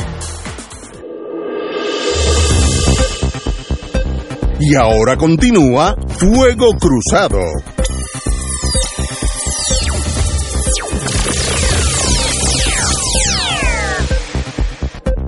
Regresamos, amigos y amigas, en torno a la, la votación de los puertorriqueños el 3 de noviembre, 19 días, así que estamos ya en la curva de los 1200 metros. Eh, hay una noticia aquí que me llamó la atención y que está hablando de que todos los políticos están buscando el, el endoso de la comunidad de inmigrantes, lo cual es entendible aquí y en Suiza, así que eso no aunque Suiza tiene muy pocos inmigrantes porque no, no permiten inmigración, pero en, aquí en todos los países que tienen inmigrantes. Pero hay un número aquí que me, que me sorprendió, que la población dominicana en Puerto Rico, está hablando de los, los hermanos dominicanos, eh, son 300 mil personas, de los cuales 100 mil, más de 100 mil tienen derecho al voto. Por tanto, el bloque dominicano puede ganar o perder una elección fácilmente si uno tiene, si uno guía ese bloque en una dirección, para la derecha o para la izquierda, gana, porque 100 mil votos, la diferencia entre uno y otro no va a ser 100 mil votos. Yo no sabía que había tantos dominicanos con derecho al voto, y los felicito, y ya, son hermanos, no, eran hermanos nuestros, aunque hubieran llegado ilegales. siempre lo han sido. Pero entrando en la política partidista, es un bloque que yo desconocía que era tan grande. Yo le daba 15 mil, 20 mil votos a todos en 100 mil, dice más, la prensa dice más de 100 mil. Ahí están las elecciones. Si yo fuera corriendo para gobernador, alcalde, lo que sea, yo enamorado de ese grupo. Estaría ahora mismo en, en Villa Palmera y Barrio Obrero, porque con ese voto yo gano. Pero me sorprende lo grande que es. Usted es el planificador. Oye, hemos sacado el día para usted, todo aquí tiene que ver con planificación. Pues mira, eh, esos son esos son números que evidencian además que hay una población dominicana que ha ido madurando en Puerto Rico. O sea, probablemente entre ese grupo hay personas, hermanos y hermanos dominicanos que nacieron aquí. O sea, que, son generación nacida en, Puerto Rico. y ya, claro, ya tienen edad para votar y, forman parte de ese número de, los de los 100 mil.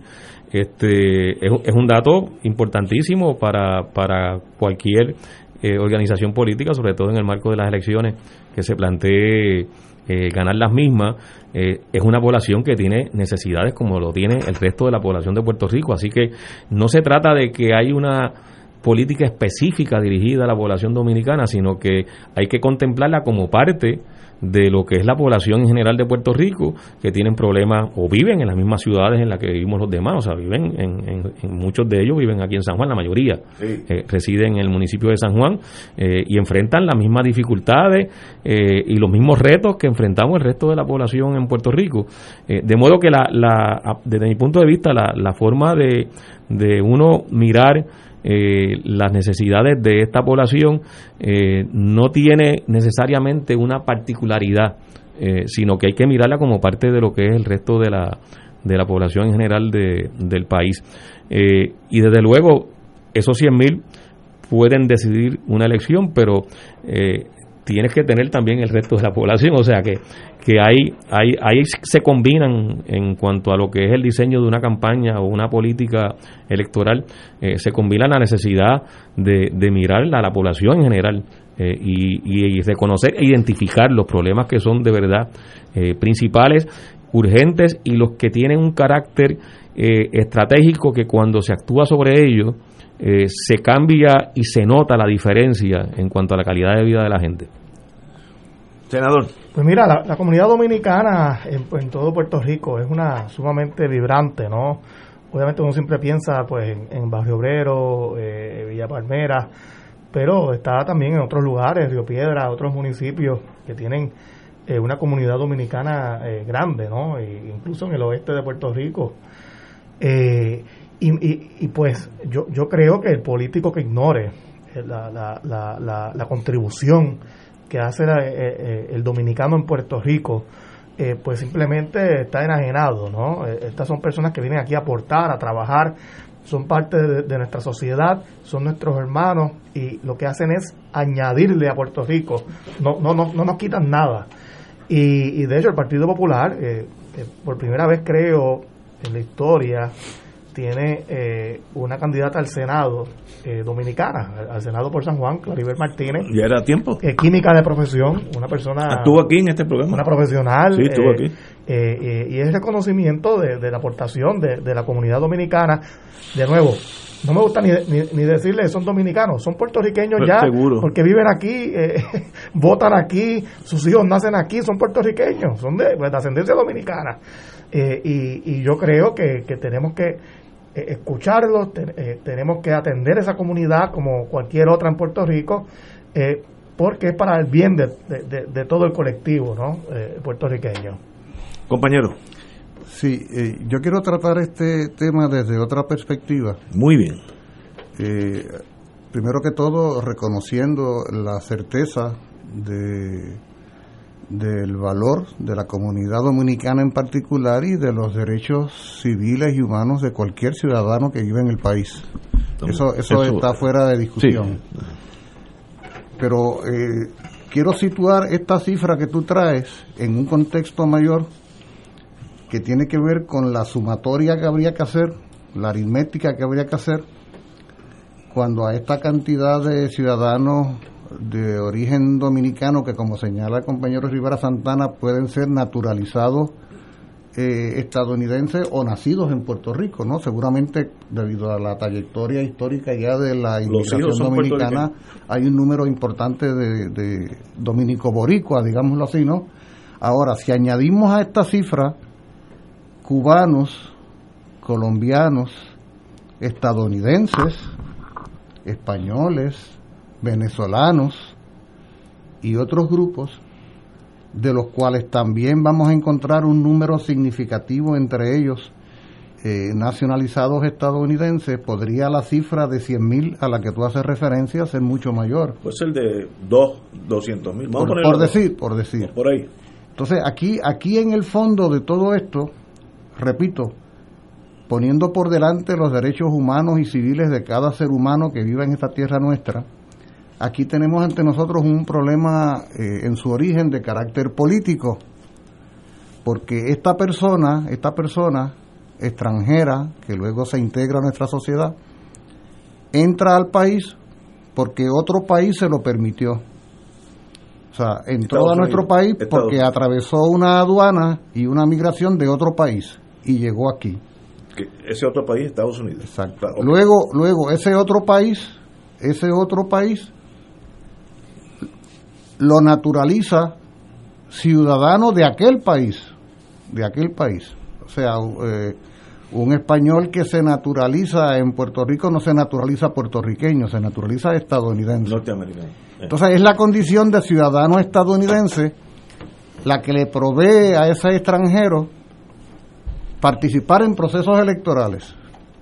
Eso quiere decir que nunca estuvo en nuestras manos, como pueblo, como sociedad, nunca estuvo en nuestras manos poder determinar quiénes de estos ciudadanos de otros países pudieron integrarse a la sociedad nuestra como para poder participar en procesos electorales. O sea, nosotros no, no tuvimos esa prerrogativa. ¿La colonia? Claro, eh, por eso estoy señalando que se trata de un problema en su origen político, porque se genera un universo electoral, un universo electoral del cual una fracción, una fracción que son estas personas a las que hago referencia, adquiere derecho a participar en las elecciones y como tú muy bien señalas puede decidir elecciones como de hecho las decide, lo decide. Pero no porque nosotros el pueblo de Puerto Rico decidió convertirlos en conciudadanos puertorriqueños sino porque son ciudadanos estadounidenses. Y es esa condición de ciudadano estadounidense la que le provee la posibilidad por prerrogativa de las autoridades estadounidenses no no prerrogativa nuestra. O sea, que ese factor, es lo que estoy queriendo decir es que ese factor hay que tenerlo presente en el análisis de conjunto, sin que esto vaya en menoscabo del aprecio y el respeto eh, y la consideración que podamos tener hacia cualquier, hacia cualquier ciudadano y respectivamente de su lugar de origen. Todo país, todo país. Porque, por ejemplo, si yo fuera a la República Dominicana o si yo fuera a España, ¿ah? o si yo fuera a, Colombia, eh, yo no podría así tan sencillamente incorporarme a la vida electoral de ninguno de esos países. Tiene que ser ciudadano. Tendría, pero sí, pero lo haría el país soberano que determinaría si... En Colombia sería Colombia. Claro, y en España, en España. y, en, y en Venezuela los venezolanos y en Cuba los cubanos. Aquí nosotros no. Pero pregunta, Julio, eh, ¿sería distinto aunque tuviésemos nosotros ese control? ¿Le, negaríamos ese derecho a, ellos? Yo creo que sería igual, ¿no? Esto... No podemos dar respuesta a eso porque no tenemos ahora mismo esa prerrogativa. Seguramente que buscaríamos una fórmula, buscaríamos una fórmula política para determinar cuál va a ser el rol social y político de, de, los, de los extranjeros en nuestro país, sin lugar a dudas. Por eso estoy siendo muy cauteloso al plantear la dicotomía que se da, pero la, la realidad es que no tenemos el poder para decidir quién vota en eh, Puerto Rico. Eso es así. Y yo hay que consignar eso porque, porque eso hace diferencia a que yo vaya a uno de esos países y me incorpore. Oye, la primera cosa que me... Cuando yo fui a estudiar a México, la primera cosa que me enseñaron mis compañeros puertorriqueños y mis compañeras puertorriqueñas fue el artículo 33 de la Constitución de México.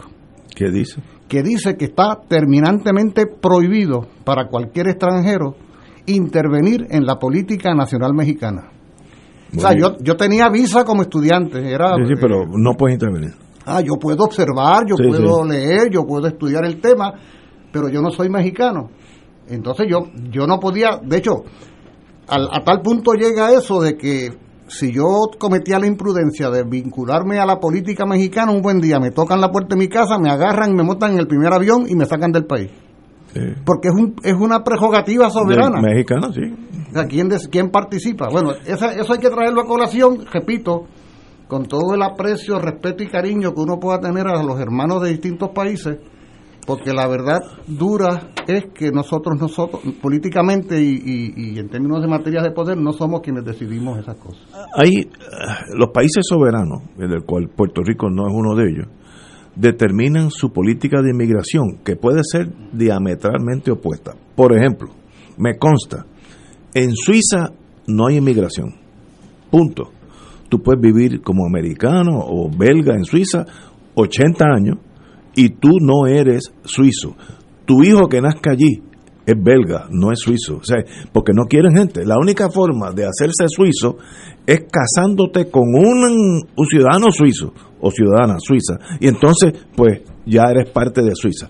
Bueno, eso, eso es un extremo de que yo no quiero a gente aquí. Y tienen, to- tienen soberanía para hacerlo. Digo, lo han hecho siempre. Y por eso es que no son parte de la Unión Europea, para poder Ah, hacer esas cosas, fíjate, porque sí, si, sí. si fuesen parte de la Unión Europea, De- estarían obligados a aceptar aceptarla. Claro. Entonces hay ot- el otro extremo, Canadá. Si tú, como dicen los canadienses, si tú tienes pulso en el corazón, te cogen la mano y, y sientes un pulso, eres buen inmigrante. Porque Canadá está vacío y Canadá necesita que entren 5 millones, 6, 10, sería un país mucho más eh, pro- progresista. Así que eso varía extremo a extremo. Aust- Australia también tienen una, una inmigración casi abierta, absoluta, pero también hay estados que no eh, se hace muy difícil ser un ciudadano. Suecia, no es Suiza, Suecia es un proceso que toma, toma como 10 años. Aunque te quedes allí 10 años y luego te haces suiza, eh, sueca, pero muy bien. Pero nosotros estamos de observador de ese teatro. Nosotros estamos aquí y si mañana dice Estados Unidos, pues nadie puede entrar a Puerto Rico, pues nadie entra. Pero ese es el the plight, se dice en inglés, ese es el, el dolor, ese es el sacrificio de ser una colonia. Yo- y mientras esto sea así, pues las cosas buenas, porque Ese es yo- el daño de ser una colonia. no, no, y yo no he visto a nadie que rechace la ayuda que viene más de Estados Unidos. Hay cosas buenas y malas. Tampoco nadie ha, des- ha dicho, oye, qué malo que yo tengo el, la ciudadanía norteamericana y si quiero mudarme ahora mismo a Wyoming, que de paso me enteré que hay una colonia puertorriqueña en Cheyenne, Wyoming. Yo no viviría allí seis meses, me, me- me moriría de pena. En Cheyenne, Wyoming, allí los búfalos son, creo que hay más búfalos que ciudadanos. Estoy exagerando, ¿no? Pero, pero esa es la regla del juego. The rules of the road es, mientras eres territorio de Estados Unidos, acepta las cosas buenas y las cosas malas. Igual. yo, yo, por ejemplo, o sea, yo, yo creo que la, que la cuestión de la emigración o inmigración, migración y punto, hay que verla con, con naturalidad. Eh, oye, nosotros los puertorriqueños estamos, somos también emigrantes. Sí, a Estados Eh, Unidos. Y, y habrá gente allí en Florida, de estas que son eh, que votan por Trump, que se molestan, Son porque los puertorriqueños se han mudado allí y ahora pueden decidir la elección de Florida. Eh, pues eso pasa y, y a veces somos nosotros los que estamos en necesidad y pues y, y los hermanos dominicanos pues vienen para acá Y en otra época fuimos nosotros los que emigramos a República Dominicana. Mi abuela vivió en la República Dominicana un tiempo, porque tuvo que irse para allá, No, y, familia. en, y, en, y en nuestra historia, no solo el pueblo dominicano, sino el pueblo cubano, incluso el pueblo haitiano, eh, ha habido un, una gran, un gran vínculo eh, y, y eso se ha reflejado incluso en, en quienes ah, eh, los pueblos consideran, el pueblo cubano, el pueblo dominicano, el pueblo puertorriqueño, consideran eh, sus principales eh, personajes históricos. O sea, eh, Betances, eh, Luperón, eran panas, eran amigos. Este, y Betances era hijo de dominicano. y además era hijo de dominicano. El hijo de Luperón se quedó en la casa de Betances en Francia, cuando fue a estudiar a Francia. O sea, ha, ha habido unos vínculos históricos Que, que están ahí y que el- eh, lo que debemos tratar es de fortalecerlo, eh, hacerlo todavía más sólido. Somos eh, una misma nación, porque, oye, porque compartimos una misma geografía, y- una misma geografía y que o sea, si, si yo voy a Cuba o a la República Dominicana, y yo me problemas mi casa. y, y enfrentamos eh, además eh, visiones eh, coincidentes sobre lo que debe ser el- la comunidad de países caribeños y, y de nuestros pueblos caribeños, que fue el, el mensaje y las políticas que, que hicieron coincidir a Betances, a Agosto, a Duarte, a Luperón, a José Martí.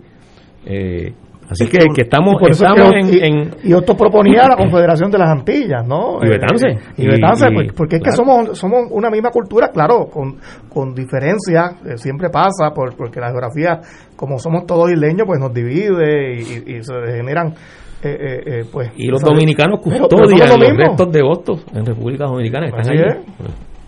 Bueno, pero ese es el, el, estado de situación. Si yo fuera político, yo me encargaría de tener presencia en los barrios donde viven los dominicanos, porque ahí están las elecciones. Si ese barrio se va de un lado o del otro, es, ahí están las elecciones. Si es bueno o malo, eso es para los científicos políticos, pero es una realidad numérica. Yo no sabía que había, dice la prensa, más de 100 mil con derecho al voto.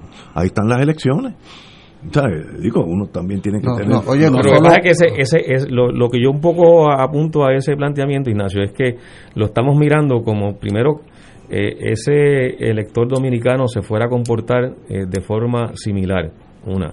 Y dos, como si en el resto del electorado se diera también un comportamiento distinto a lo que pudiera ser el comportamiento del elector dominicano. De- de eso yo no y un sé. poco lo que estoy planteando, por lo menos lo que trataba de explicar al- en mi intervención anterior, es que para lo- los partidos y las organizaciones políticas eh, hay que mirar el- el- la población dominicana como parte de ese mosaico y como parte de lo que son los sectores eh, sociales que, que tenemos en, en nuestro país y que forman parte ya de nuestra sociedad.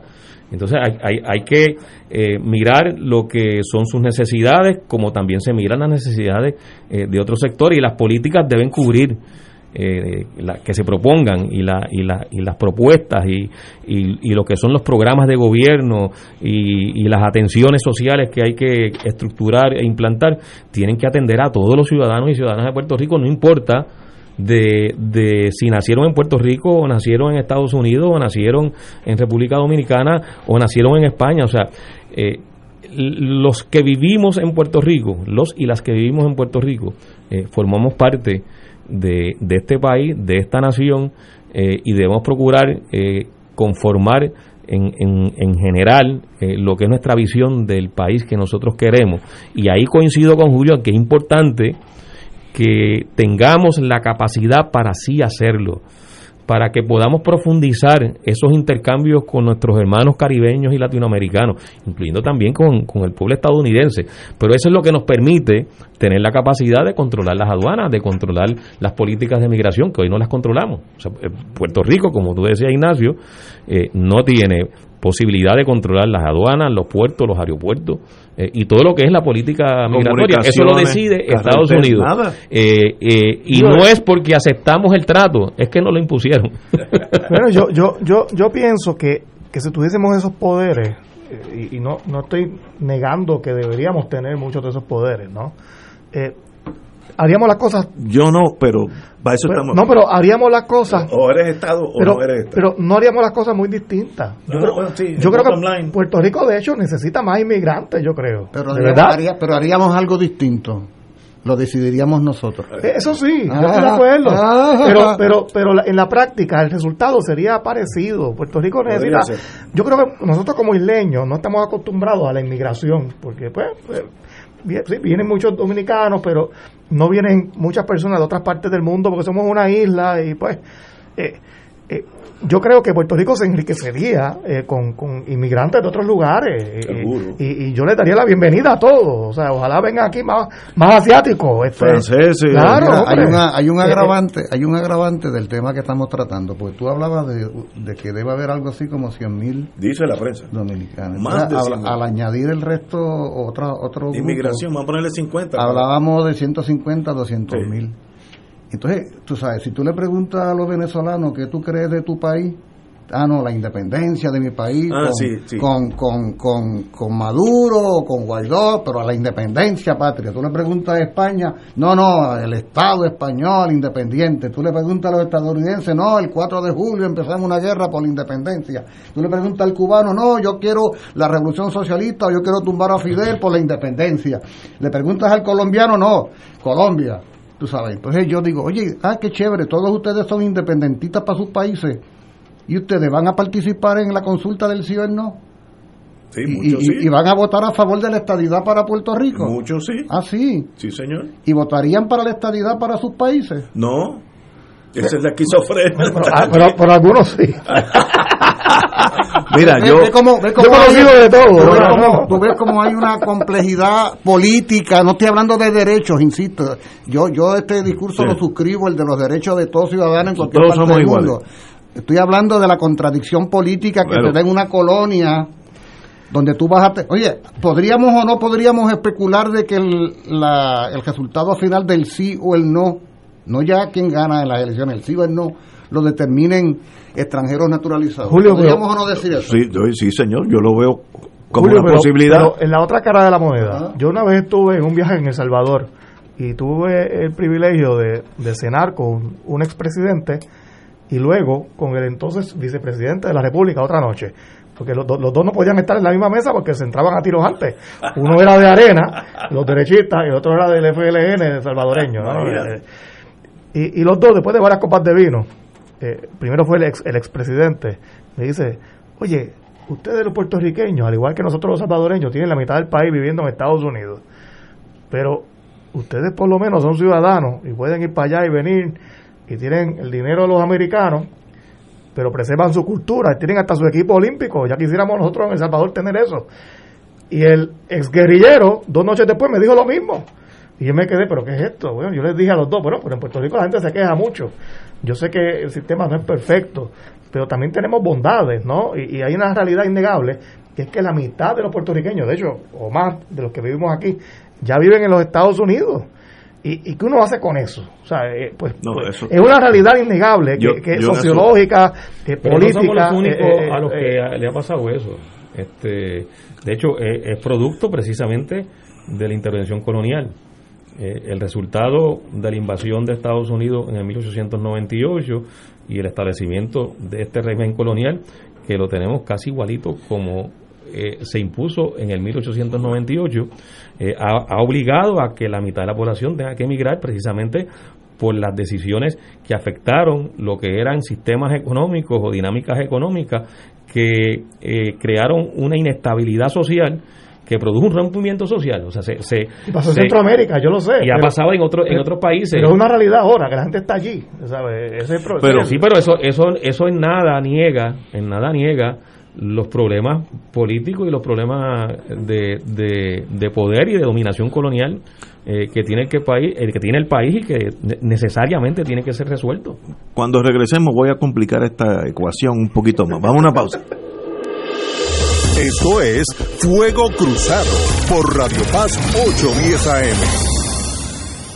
El COVID-19 se transmite fácilmente entre personas, por lo que el rastreo de contactos ayuda a detener su propagación. El municipio de Carolina implementó el Sistema Municipal de Investigación de Casos y Rastreo de Contactos. Al conocer los contagiados, podemos alertar de forma confidencial y sin divulgar la identidad del paciente. Llama a la línea confidencial de ayuda al ciudadano positivo de Carolina al 787-701-0995. Porque te queremos saludable. Edúcate, protégete y evita el contagio. Autorizado por la Oficina del Contralor Electoral. Fuego Cruzado está contigo en todo Puerto Rico. Radio Paz te ofrece el mejor motivo para levantarte temprano y disfrutar el comienzo de un nuevo día de lunes a viernes con Enrique Liboy y Radio Paz en la mañana. La dosis perfecta de noticias, deportes y éxitos musicales de todos los tiempos, humor y curiosidades, calendario de actividades y tus peticiones musicales por el 787-300-4982. Conéctate con el 810 AM de de lunes a viernes con Enrique Liboy y Radio Paz en la mañana. En Oro 92.5 FM, Radio Paz 810 y el Canal 13 estamos trabajando a tono con la emergencia que en estos momentos está viviendo Puerto Rico. Estamos ofreciendo nuestros servicios al máximo con el personal disponible según nos permitan las circunstancias. Si tiene un mensaje para ofrecer a sus asociados, clientes o personal, solo tiene que llamar al 787-349-7949. 787-552-0825 y nuestros empleados le comunicarán al personal de ventas para atender su necesidad. A nuestros clientes estén en comunicación con su ejecutivo o ejecutiva de ventas que continúan ofreciendo sus servicios como de costumbre. Recuerden los teléfonos 787-349-7949 y 787-552-0825. Concluye la jornada electoral y Fuego Cruzado te ofrece la cobertura más completa de los incidentes ese martes 3 de noviembre. Los resultados según se producen y la proyección de los vencedores antes que nadie. Intégrate al equipo de Ignacio Rivera y nuestro panel de expertos analistas y recibe la información más fidedigna el día de las elecciones. Elecciones 2020, martes 3 de noviembre, 3 de la tarde en adelante por Radio Paz 810 AM y la cadena de Fuego Cruzado, con la perspectiva más certera del ambiente electoral nacional y en los Estados Unidos. Con el auspicio de Jeep, la aventura continúa.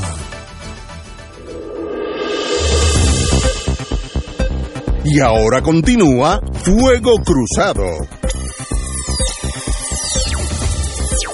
Regresamos a mí, doctor Muriente. No, es que quería, sobre esto que, que el compañero eh, Nadal señala, de la experiencia que tuvo en, en, en El Salvador, esas son experiencias muy importantes porque nos permiten constatar que no basta la independencia de un país para que se resuelvan los problemas fundamentales de una sociedad.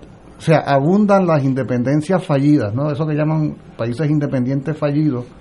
Eh, en el caso de Centroamérica en particular, como regla general, la América Central, con escasas excepciones, ha sido el desarrollo de modelos económico-políticos sociales fallidos, donde, donde bueno, hemos visto las las grandes caravanas de inmigrantes que quieren entrar a Estados Unidos. Muchos caminando. eh, que- los caminando. Julio, Julio, y, Julio, y no hay duda Sí, de que facto, no hay duda de que la crisis centroamericana la provocó los Estados Unidos. Por eso, pero- cuando pero- hicieron lo en- pero- en, en Guatemala contra Arbenz, el, el- el Claro, golpe, todas pero, cosas. pero para, por- porque como hay que hablar con mucha honestidad sobre estos temas, eh, eh, la experiencia que tú describes nos recuerda que la sola condición de país independiente no es la vacuna que cura todos los males, que a la independencia política tiene que ir acompañada la transformación económica y social para que entonces sea viable eh, el modelo independiente alternativo y que tristemente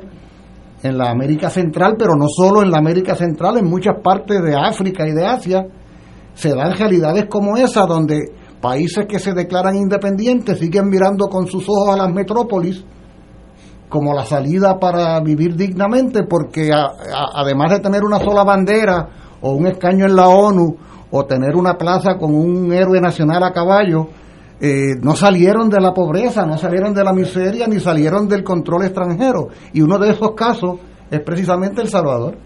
Bueno, porque se mantuvo también el colonialismo económico. Eso, o sea, el, el eso. colonialismo político eh, es importante, pero es insuficiente para atender lo que a fin de cuentas es el propósito de que los pueblos tengan la capacidad de decidir, que es atender sus necesidades No y olvidemos lograr a su, United y- claro, y- y- que era realmente quien gobernaba en- Claro. en, en Guatemala. Porque tenía, eran, eran inversionistas, tenían bajo contrato a, a, a Dulles, a, al ex, ex eh, secretario eh, Dulles. de, de Estados, de, de Estados Alan- Unidos. Alan y yo. Eh, y entonces, pues, si había un gobierno que pretendía, por ejemplo, cobrarle un centavo de impuestos a esas compañías que hacían Lo millones, eh, no, tú, sí, te daban, venía la CIA y te daban un golpe de Estado y- y, y ponían ahí a un general, el que sea, que estuviese comprometido con no tocar a la United Fruit eh, Pero- o, a- pero- o a Chiquita Banana, la que fuera. Pero yo ¿no? espero que ese capitalismo salvaje ya no exista. E- e- Ese imperialismo salvaje. Pues ponte a rezar desde ahora. ¿De verdad que tú crees que.? No, yo, yo, recuerda que yo, yo, yo, yo confío en el ser humano. Eso Eh, es salvaje. ¿Cómo tú vas a hacer eso hoy en día, en el siglo XXI? Dentro de dos días, dentro de dos días va a haber elecciones en Bolivia. Eh, en Bolivia hubo un golpe de estado No eso auspiciado. tan rudo. auspiciado y apoyado por el gobierno de Estados Unidos. Oye, y a la semana siguiente hay un, un referéndum constituyente, constitucional en Chile. Eso está interesante. a ver cómo se resuelve. Tú sabes lo que es que al día de hoy, ¿a cuánto estamos hoy? ¿A 14? ¿A 15? 15. 15. ¿Sabe lo que a las alturas del 15 de octubre del 2020 todavía en Chile prevalece la constitución de Pinochet? No. La que Pinochet impuso, es la, es la constitución del Chile del 2020, mano. Y en Chile gobernaba hasta que llega Salvador Allende y trata de hacer el cambio, y por eso el golpe de Estado en Chile, gobernaba la compañía que tenía el control del cobre. la, y la Anaconda Y la Anaconda, claro. dos grandes. O sea que el pasado es el presente. El pasado es el presente. por eso es importante que la transformación sea política y sea también eh, económica. Ahora, lo, lo, que quiero añadir al, al tema, este, ciertamente hay muchísimos países que con la independencia, como muy bien ha señalado Julio y, Nadal, eh, no lograron automáticamente atender sus problemas principales y sus necesidades y algunos hasta eh, pueden haber, eh, se, pudieron haber movido a, situaciones de mayor pobreza. ahora, lo que no hay un solo país desarrollado que no sea independiente. O sea, mencióneme un país desarrollado que sea colonia. No, no, no existe. No existe. Porque la independencia sí es condición Hong Kong. para lograr el desarrollo. Y Hong Kong porque tiene autonomía. Sí, pero Hong Kong no es un país. Para empezar por algún lado, no es, una ciudad. Es un, es un, es un enclave, enclave se dice en inglés, enclave. Eh, pero, pero, pero si vamos a hablar de las experiencias inmediatas, lo que ha estado en crisis, está en quiebra y está en bancarrota en Puerto Rico es la colonia. Lo que ha fracasado es la colonia, ¿o no? No, yo, yo le adjudico al fracaso a malos a malos gobernantes. Yo no creo que sea todo culpa del estatus. Podrá influir. Eh, Oye, hay un modelo, hay un modelo, hay un modelo. Estoy por escribirme algunas cuartillas sobre la segunda transformación de Charlie Delgado. Porque eso es un yo soberano, la primera. Porque, es un soberano, porque es un soberano disparate histórico. ¿ah? Empezando porque para tú hacer transformaciones económicas tienes que tener poder económico y poder político. Y curiosamente él habla de la segunda transformación cuando la primera está en quiebra. lo, que sí ha cambiado, yo, si uno, si uno tiene raíces en adjunta, uno en aquellos años, los 40, eh, adjunta, como me decía mi mamá, que la gran depresión de los Estados Unidos nunca se sintió en adjunta pues ya llevaban deprimidos dos siglos. O sea, pasó como una línea recta. Nadie se dio cuenta que había una gran depresión en el mundo. Y de eso, yo recuerdo en los años 50, aquella explosión económica en Puerto Rico, llegaron carreteras hasta Adjunta, que antes era un camino vecinal, de, de Adjuntas a Ayuya, a Ayuya era imposible llegar. De, momento llegó, hicieron cientos de urbanizaciones, cientos de urbanizaciones en Puerto Rico, eh, todos esos edificios, y uno decía, bueno, pero qué bueno es esto, está funcionando. Eh, somos la, la, ventana a Latinoamérica, ¿te acuerdas cuando nos vendían esas cosas? Ahora, hoy en día eso no existe. Hoy en día es un país deprimido económicamente, con una deuda que no la brinca un chivo y con muy poca posibilidad de salir de esta impas. Y eso genera desesperanza en el pueblo. ¿Por dónde sale esa desesperanza políticamente? Te digo en noviembre 3, pero, pero no hay las condiciones anteriores con las con la cual por lo menos tres de nosotros nos criamos, que tú digas, es que estamos hechos. ¿Te, acuerdas cuando los condominios se vendían en, en el eh, print, en el en papeles, no, no, no, habían, no, no habían puesto un bloque de cemento y ya estaba todo vendido. Yo me acuerdo de eso. 90 era así. la burbuja que explotó. Ahora, una vez que explota, ¿qué pasa con ese joven que ahora tiene 20 años y puede votar y sabe que si es pobre, se va a quedar pobre. Que no vivió la, la, época de bonanza. Pues esa persona está desesperada en el sentido emocional. Uno, unos, caso mío, mis cuatro hijos dijeron, nos vemos, porque yo no puedo, y se fueron. Esos a su vez tienen siete nietos que estarían aquí, esos siete, pero se fueron ya, no existen. Porque ese periodo fue un periodo ciertamente de crecimiento económico y se dieron las tasas de crecimiento más altas que ha habido en la economía de Puerto Rico, se dieron a finales de los años 50 y la década del 60.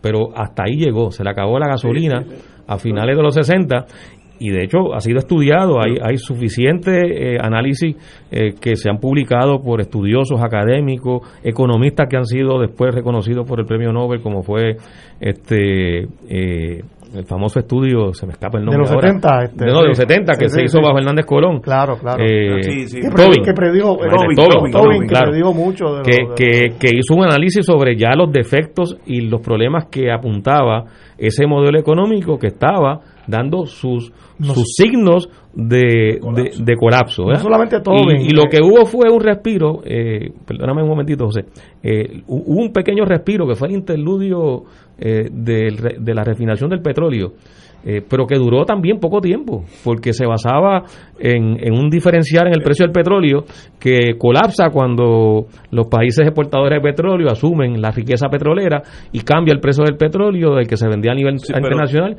y el que se vendía en, Estados Unidos. Y entonces eh, eso no, nos indica que realmente no hubo desarrollo económico.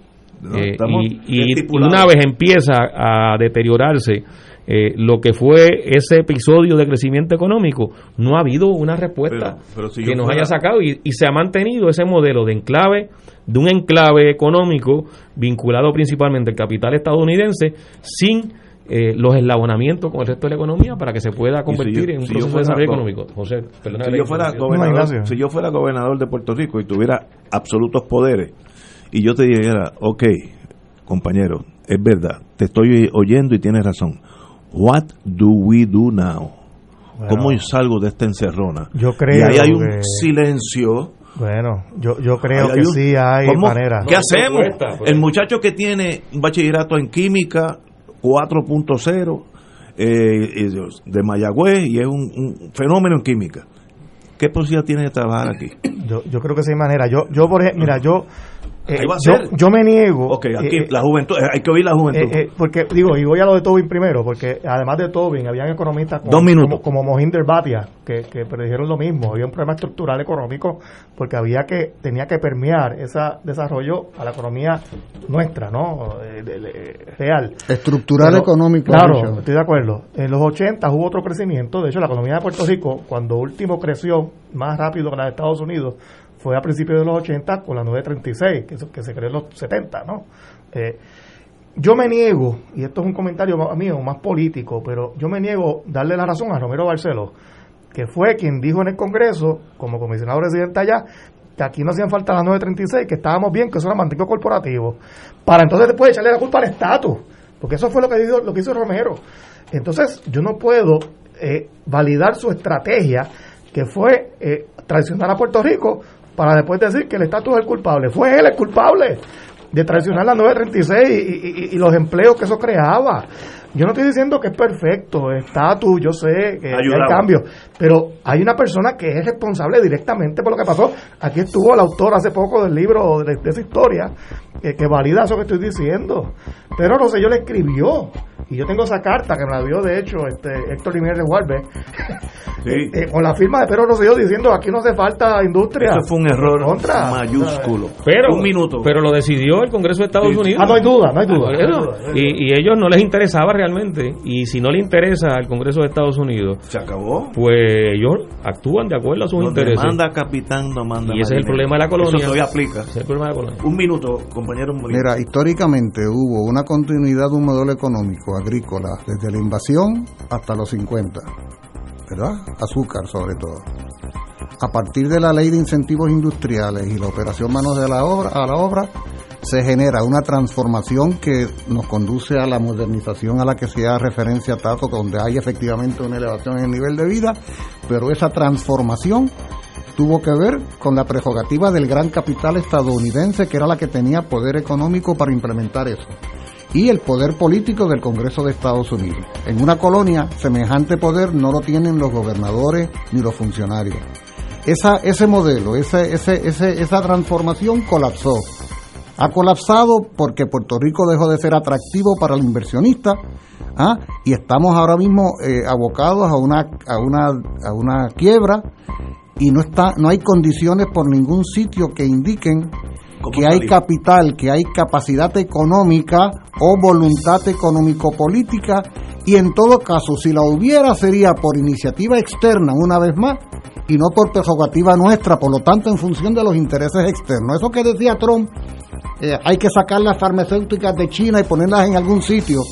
Ah, ese sitio puede ser Puerto Rico. Él no está pensando en Puerto Rico y los puertorriqueños. Él está pensando en los intereses estadounidenses porque para eso es que son las colonias.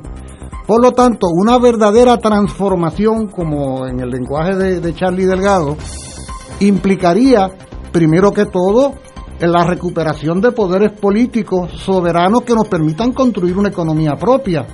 Porque de otra manera la constante siempre va a ser una economía que está en función de los intereses externos. Ese es el gran problema de la falta de poderes que tiene el país, después de todo. programa, eh, este mismo grupo, pero no examinando cómo llegamos aquí, qué hacemos ahora.